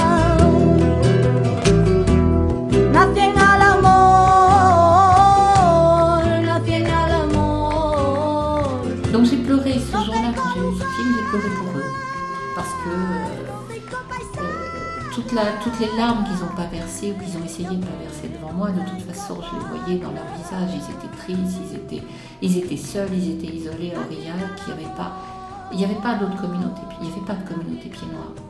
Je me souviens de mon arrivée en Auvergne il y a 4 ans à Aurillac, la gare d'Aurillac en hiver, hiver 57. Il faisait après avoir pris le bateau. Parce que mon père a décidé de partir en 57 parce que vraisemblablement ça se passait mal déjà. On sait que ça a commencé très tôt. Et je pense qu'il s'est passé des choses pas très, pas très agréables à Colombéchard. Donc euh, il a pris ses enfants sous le bras et on est rentré. Et il ne savait pas où aller. Il a écrit à un ancien camarade de régiment qui habitait Aurillac et qui lui a dit au Crédit Agricole, il recherche des comptables. Donc il a pris sa femme, ses enfants et sa belle-mère sous le bras. Et on est arrivé à Aurillac. Et on est parti de 40 degrés Colombéchard aux portes du désert. Et on arrive à Aurillac en plein hiver, en 57 à la gare d'Aurillac. Et donc j'ai une vision très très précise de la gare d'Aurillac euh, et du froid surtout. Aurillac, il ne savait pas du tout en 57 que l'Algérie était française et qu'est-ce que c'était que l'Algérie? Et donc il y a une seule femme qui a bien voulu lui louer une pièce dans un taudis aux portes d'Aurillac. C'était une masure qui existe toujours, je vais la voir régulièrement en pèlerinage. Euh, il y avait une entrée, si on peut appeler ça une entrée, à gauche la pièce des propriétaires et à droite la pièce que nous occupions à 5. Voilà. Donc, euh, avec des toilettes euh, au fond du jardin, une pièce pour 5, sans salle de bain, ni toilette, ni chauffage, avec la cabane au fond du jardin, d'ici Cabrel, mais avec du papier journal. Euh, mes parents auraient été heureux, bon ils sont morts malheureusement, mais ils auraient été heureux d'apprendre aujourd'hui qu'ils étaient les défenseurs déjà du développement durable, puisque quand il y avait des toilettes sèches. Bon. Donc j'ai décidé d'écrire l'histoire de la famille, l'Espagne, l'Algérie, euh, l'Auvergne, parce que ma petite fille Faustine, qui a 6 ans, elle a fait, euh, elle a un petit peu le même parcours que sa grand-mère. Elle, elle m'appelle Mika, il m'appelle Mika, mes petits-enfants. Mika, parce que c'est ma Mika, diminutif de Mamie Carmen, parce que je voulais qu'on m'appelle Carmen quelque part, parce que il faut retrouver l'identité, puis c'est hyper important pour la famille, pour les origines, pour tout, parce que c'est pas une honte. Et je, ça, je l'ai appris très tard. Et après, j'ai compris que c'était une richesse. Ce, mélange d'Espagne, d'Algérie, d'Auvergne, c'est extraordinaire. Ça, ça donne une envie de tout connaître. On aime à la fois, j'aime labourer, auvergnate, j'aime le flamenco, j'aime la musique arabo-andalouse, j'aime tout ça. Donc ça, ça donne une ouverture sur la culture, sur le monde qui est phénoménale. Donc ma petite Faustine, qui est blonde comme les blés, donc on ne pourra pas la traiter de sale arabe comme moi dans la cour de l'école en Auvergne. Voilà, sale arabe. Bon. Et donc Faustine est née euh, à Cayenne, à Kourou. Enfin, ils habitaient Cayenne. Elle est née à Kourou, à l'hôpital de Kourou. Et elle a vécu les cinq premières années de sa vie au soleil, avec des chants de doudou. Moi, c'était les you-you des femmes arabes, et elle, c'est les, C'est les doudous et Faustine, j'ai des vidéos de ma petite puce quand elle était, elle a commencé à parler. Papa, portez la chaise. Elle parlait exactement comme ça, c'était à mourir de rire. Et elle avait des petits, elle est allée à l'école, sa première année d'école, elle l'a faite à Cayenne, et elle avait son petit uniforme avec euh, la jupe en madras et puis le petit t-shirt blanc, et c'était merveilleux. Sauf que Faustine, quand ses parents ont décidé de, de rentrer en métropole, et parce que la vie, euh, quand même à Cayenne, c'est pas forcément, euh, bon, c'est pas forcément extraordinaire. Au bout d'un certain temps, ils avaient fait le tour, donc ils ont décidé de rentrer. Ben, Faustine, elle a fait une dépression. Faustine, elle a perdu son sourire, elle a perdu sa joie de vivre, et ça a été assez. euh, Et donc, je me suis dit, mais c'était l'entrée pour, pour ce, ce- stress et, et cette douleur qu'a eu Faustine. Euh, ça m'a rappelé la mienne. Et donc, j'ai décidé d'écrire le journal. Je m'adresse à Faustine. Donc, j'ai commencé. Tu garderas toute ta vie blotti au fond de toi, Faustine, les odeurs des marchés de Cayenne. Les... Oui. Toi, t'es pas né là-bas, toi. Je vais t'ouvrir. Les sons des voix des doudous, leur odeur, leur chaleur, le soleil, la violence de la pluie sur le toit de ton ondulé, parce que on, s'est déjà connecté souvent avec les enfants quand c'était à Cayenne, et quand la pluie tombe, toutes les maisons ont des toits ondulés. Et donc ça fait un bruit, c'est assez phénoménal. Et en fait, moi, c'était pas le, le bruit de la pluie sur le toit des tons ondulés, c'était le vent de sable. J'aime pas le vent. Il y a eu du vent il y a deux jours, ça me, ça me stresse parce qu'effectivement, en Algérie, nous, on était aux portes du Sahara et quand il y avait des tempêtes de sable, c'était. euh, on a l'impression qu'on va étouffer parce que c'est très fort. Si tu dehors, ça te, ça te cingle le visage. Enfin, ça fait très peur. Donc, je, dis à Faustine, Mamika, donc Mamie Carmen, ça s'est transformé en Mamika et après Mika. Bon, maintenant c'est Mika. Donc Mamika, mais je dis Mamika, ce que a gardé le- la chaleur, le soleil, les busits, les youyous des femmes berbères, les parfums qui la poursuivent encore aujourd'hui. Si je passe quelque part, c'est pour ça que j'aime bien l'Espagne, parce qu'il y a les bougainvilliers, il y a le seringal, le jasmin. Alors tu pleureras, Faustine, certainement sans raison apparente. Un jour, au détour d'un film, d'une atmosphère, d'un livre, qui te rendront dans un espace l'essence de ton enfance.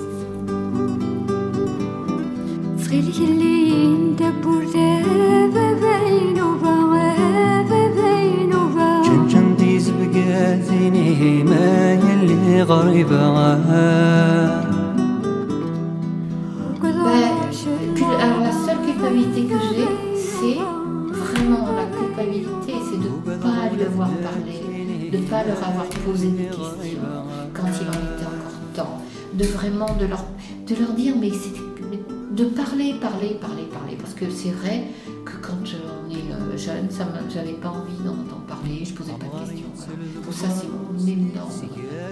Donc c'est pour ça, aujourd'hui je milite entre guillemets, euh, quand quelqu'un me dit oh maman, maman est âgée, mes parents ils sont, ils sont pas bien, pars, prends un billet de train, fais ce que tu veux, va-t'en, vas-y aujourd'hui, vas-y, vas-y là, et pose toutes les questions que tu as posées, tout ce qui passe par la tête, tout ce que tu, parce que tu, euh, tu le regretteras après parce que tu ne peux plus, plus rien demander. Donc ça c'est mon grand, grand, grand regret. De pas, de pas leur avoir parlé. Si on avait pu parler, mais qu'est-ce qu'on aurait été heureux de parler de leur pays? Ça aurait été magnifique. Pu en parler. Et je pense qu'avec de la ténacité, je vais réussir à trouver encore des gens qui vont me parler de mes parents. C'est ça que je veux. Je veux qu'on me parle de mes parents dans leur coin, euh, qui les a connus et comment ils étaient. Ils étaient certainement très souriants, hein, ils étaient, euh, voilà, ils étaient amoureux, jeunes, pas beaucoup d'argent, mais, mais voilà. Ay, que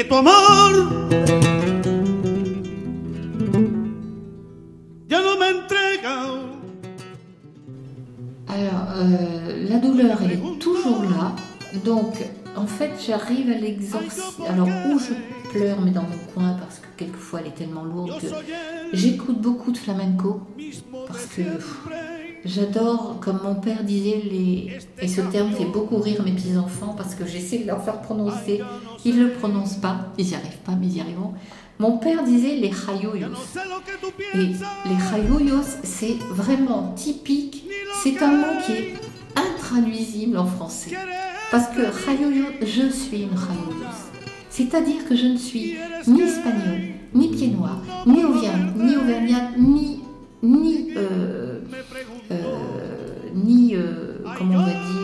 BCBG comme j'ai essayé de l'être avec mes, mes jupes, mes kilts pendant des années. Je me suis déguisée comme euh, je vais pas mis de perles quand même, mais j'en étais pas loin. Euh, avec de certaines et des chaussures à nœuds, mais si, mais, mais c'est. Je suis pas tout ça et en même temps je suis tout ça. Donc c'est. Voilà. Arriver à être tout ça et arriver à être soi avec tout ça. C'est comme un lourd. Donc j'écoute beaucoup de musique. C'était Michel sur 37.2. Pour nous réécouter, c'est les réseaux sociaux ou radiocampusparis.org.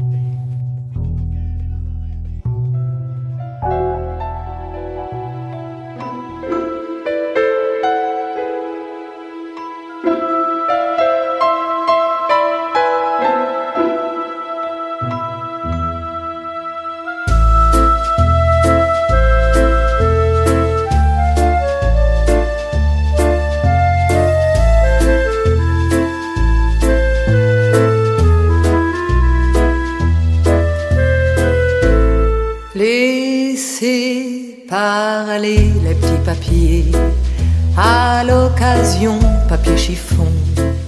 Puisse-t-il un soir, papier buvard, vous consoler Laissez brûler les petits papiers. Papier de riz ou d'Arménie.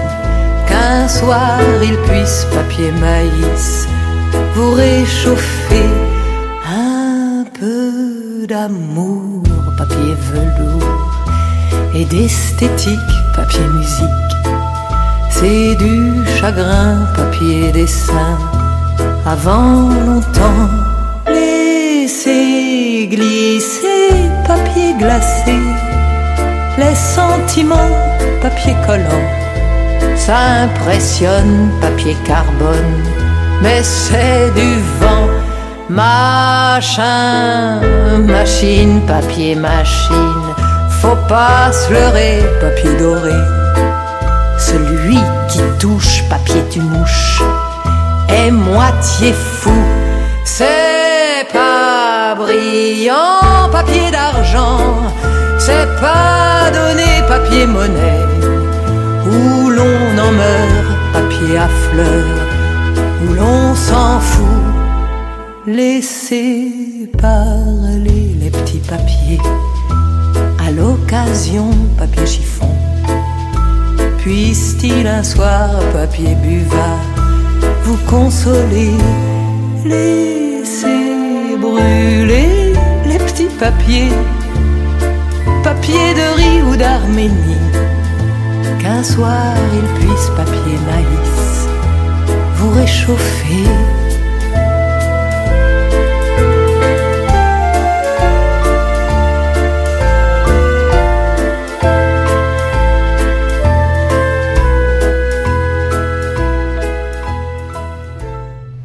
Viens, où tu vas, la nuit 37.2.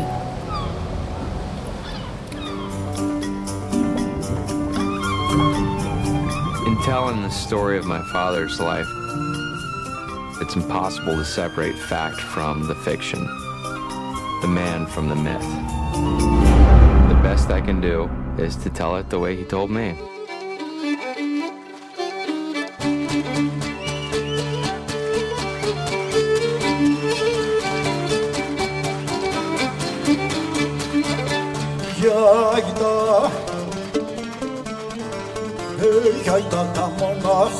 δεν βρει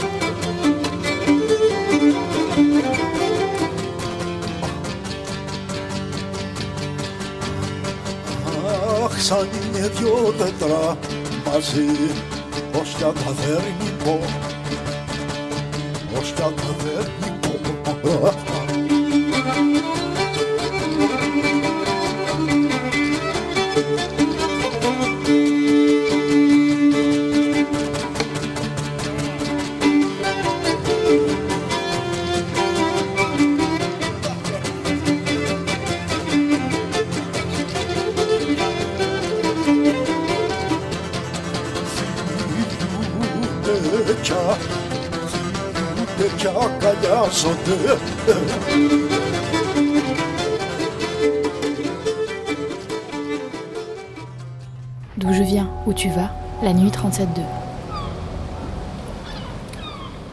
Dites 37-2. 37 2. Vous avez 37 de messages archivés.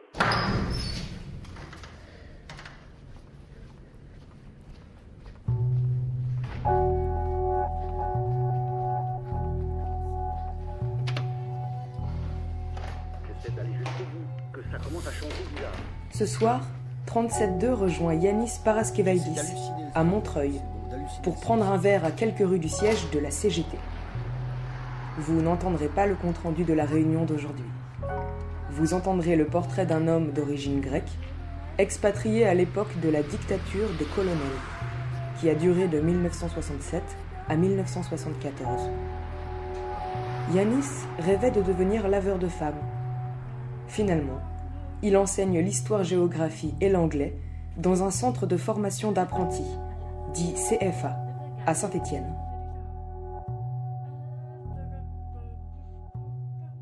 Oui, donc je suis Yanis Paraskivaidis, j'ai 54 ans.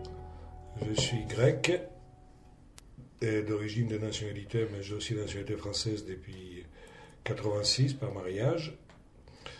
J'ai fait, bah, je, fais 1m84 et à peu près 100 kilos. Et je suis bien dégarni. Ah oui, j'ai des grosses mains de travailleur. Je sais pas pourquoi, parce que j'ai toujours travaillé manuellement dans ma vie. Voilà, donc euh, j'ai un physique euh, assez imposant parce que 100 kilos, il faut le déplacer. Mais malgré les apparences, je ne suis pas un méchant. Et j'ai une- bien sûr euh, une barbichette euh, poivre et sel, comme tous les chauves qui se laissent pousser la barbe pour compenser un peu. Quand j'étais petit, je voulais être éleveur de femmes, je ne sais pas pourquoi. Ce sont des, ce sont des obsessions de petits, ça, des petits garçons. Mon idée de départ, c'était, comme on, on habitait pas très loin de, la mer, on voyait les, les touristes qui descendaient des bateaux, et des fois des touristes qui venaient quand même de loin. Je me disais, et ma mère se lavait, prenait une douche tous les jours, et ces femmes-là, dans le bateau, je ne sais pas, je voyais pas comment ils pouvaient être propres. Donc mon idée, c'était d'avoir un gros camion, une espèce de grosse caravane, de me mettre euh, à, l'entrée du port, à, la descente de, à la- l'arrivée des bateaux, à l'embarcadère, et proposer mes services euh, aux femmes, ça veut dire, je veux vous laver. Je faisais, j'avais des femmes avec des, des, beaucoup de cosmétiques, de, des, essences euh, orientales, des savons à l'huile d'olive. Je n'avais pas encore eu, l'idée du hammam. C'était, une- un rêve de petit qui s'est jamais réalisé malheureusement. Je viens d'une ville euh, du nord de la Grèce, qui est la deuxième ville grecque, s'appelle euh, Thessalonique, Salonique pour les Français, où j'ai vécu presque toute ma vie. Enfin, je suis né dans un petite ville à côté vers la frontière yougoslave qui s'appelle Kilkis, mais à l'âge déjà de un an et demi, deux ans, mes parents ont déménagé à Salonique. C'était l'époque de, l'industrialisation de la Grèce dans les années, fin des années 50, début des années 60. Et beaucoup de, paysans quittaient leur, euh, campagne. En, plus du lendemain de, de, la guerre civile, les campagnes étaient, étaient ruinées. Il y avait la chasse aux gens de gauche qui avaient fait la guerre civile. Donc mes parents sont, ont immigré, sont venus s'installer dans une grande ville industrielle où mon père a trouvé du boulot dans une usine, ma mère était couturière. Donc j'ai vécu là-bas et toute ma jeunesse jusqu'à l'âge de 19 ans quand je suis venu en France pour des études. Dans les années, au milieu des années 70, euh, beaucoup de, jeunes grecs, surtout des garçons, immigraient parce que les services militaires étaient déjà de deux ans. Et pour ceux qui étaient officiers de réserve et aspirants, c'était deux ans et demi, voire trois ans. Donc, euh, le concours d'entrée à l'université grecque étant toujours une barrière infranchissable parce que sur 5000 élèves qui passaient le concours pour entrer à l'université, on ne rentre pas à l'université comme ça en Grèce, il y avait à peu près 10 000 qui rentraient, puis les autres, bah, surtout les garçons, devaient partir à l'armée. Et effectivement, moi en 77, j'avais aucune, aucune envie d'aller à l'armée. En plus, j'étais très engagé politiquement. C'était encore la période où euh, on, avait les fameux fichiers, ça veut dire les, les, militants de gauche étaient fichés, donc mes parents et mes grands-parents étaient déjà fichés. Très peu de chances de retrouver un travail ou devenir fonctionnaire. Et les concours d'entrée à l'université qui faisaient peur, et surtout l'armée. Donc je suis parti. Euh, très à la légère à l'époque d'ailleurs pour revenir, pour aller en Angleterre dans un premier temps. Et comme en Angleterre il fallait faire preuve de revenus pour pouvoir rentrer, je me suis rabattu en France, euh, pas le plus pour des hasards. J'avais des amis, etc., que je n'ai jamais retrouvés d'ailleurs, je me suis installé ici très rapidement à Saint-Étienne. Oui, je n'ai pas fait le service militaire, et le, refus de le faire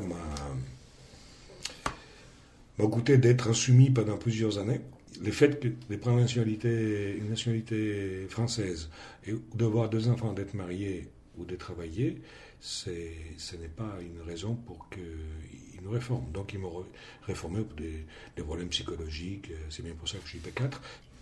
Ben, je leur ai dit que je ne me sentais pas très bien et puis que j'étais capable de faire euh, des conneries, euh, de me suicider. il fallait passer devant une commission. Euh, de toubis militaires qui n'avaient absolument rien à faire, qu'ils avaient un quota à respecter. J'ai eu la chance d'être dans le quota. Et puis le fait que j'ai un certain âge, que j'ai deux enfants et que je sois prof en France, ça a beaucoup joué aussi. Ils se sont dit euh, qu'il valait mieux me lâcher pour ne pas avoir de problème avec moi. Mais ça a été rude parce qu'ils ont insisté lourdement pour que je reste quand même à l'armée pour euh, rendre le service que je devais à la patrie, n'est-ce pas?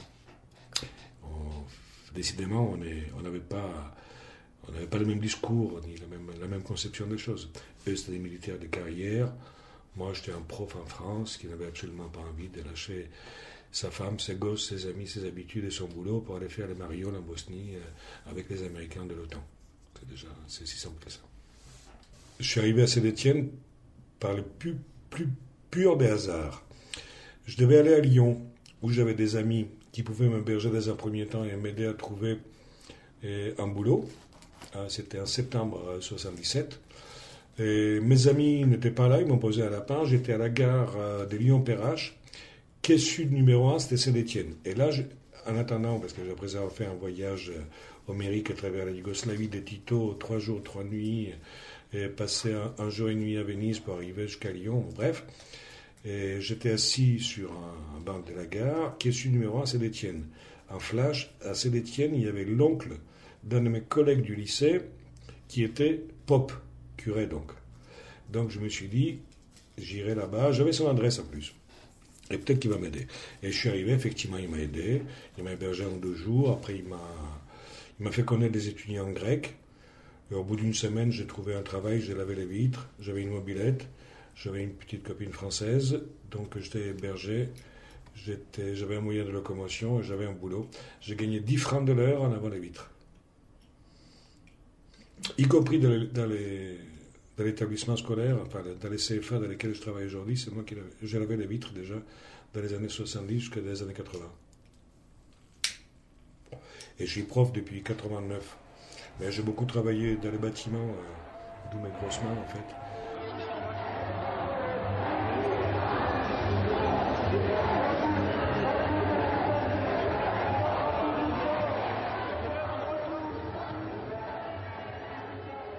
Ah oui, oui, on a soutenu les élèves à l'époque du CPE, bien sûr. Et ce qui m'était reproché principalement, c'était de m'occuper des problèmes sociaux des élèves et de les aider à se défendre contre le patron, leur patron quand il les exploitait.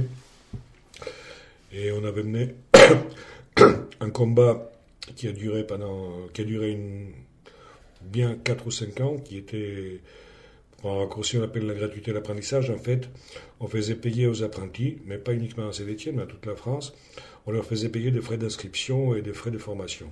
Notre idée était très simple, et à partir du moment où ils ont un contrat de travail, pourquoi doivent-ils payer des frais de- de- pour leur, propre formation?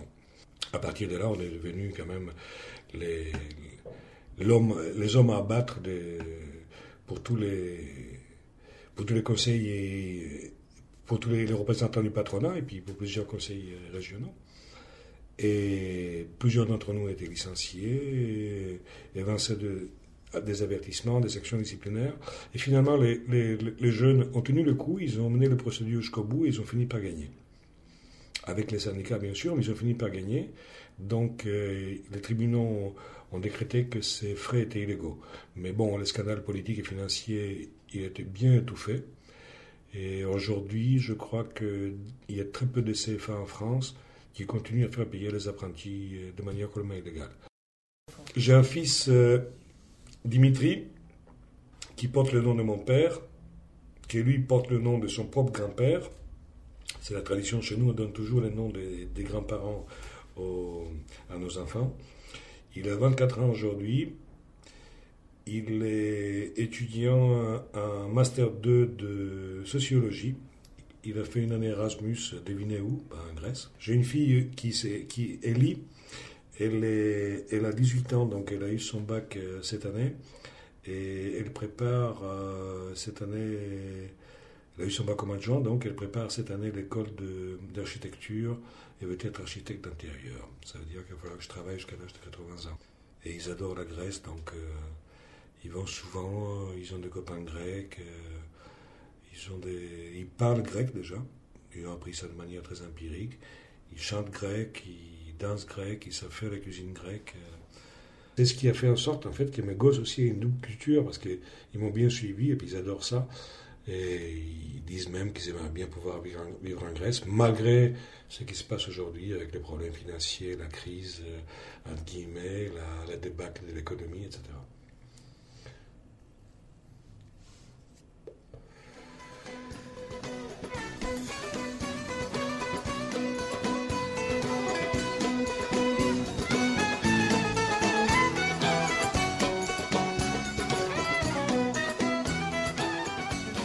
c'est une petite île, euh, une des rares îles euh, de la Grèce du Nord, la Macédoine.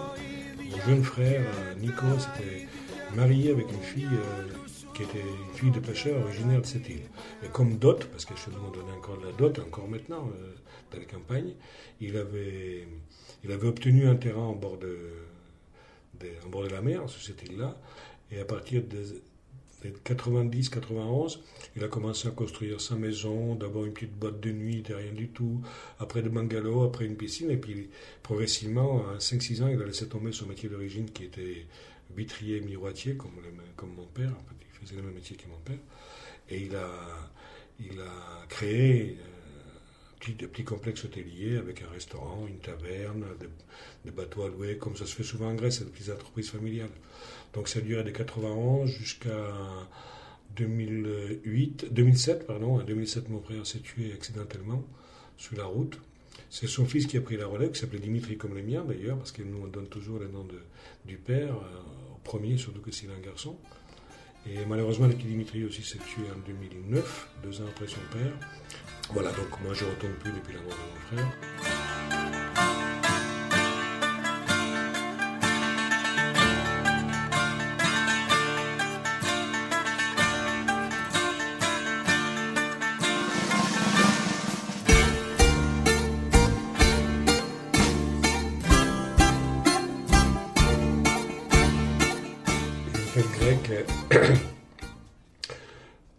Extrêmement convivial.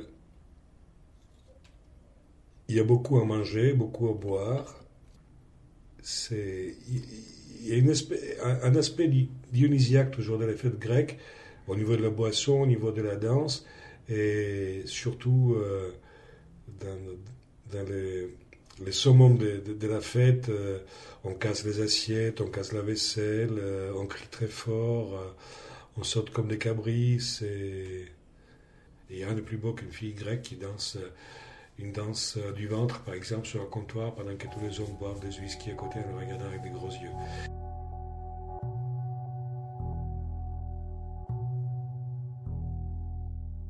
Vous venez d'entendre 37.2 en compagnie de Yanis.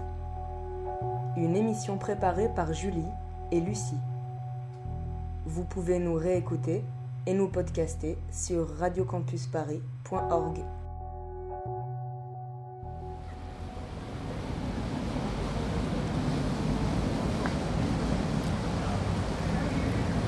Vous êtes sur RCP. C'était la nuit spéciale 37.2, d'où je viens, où tu vas, qui a donné la parole à Andra, Berivan, Ariette, Marmout, Carmen et Yanis. Ces portraits ont été réalisés par l'équipe de 37.2. Retrouvez-nous sur le 93.9 tous les mardis soirs, sur radiocampusparis.org et sur les réseaux sociaux.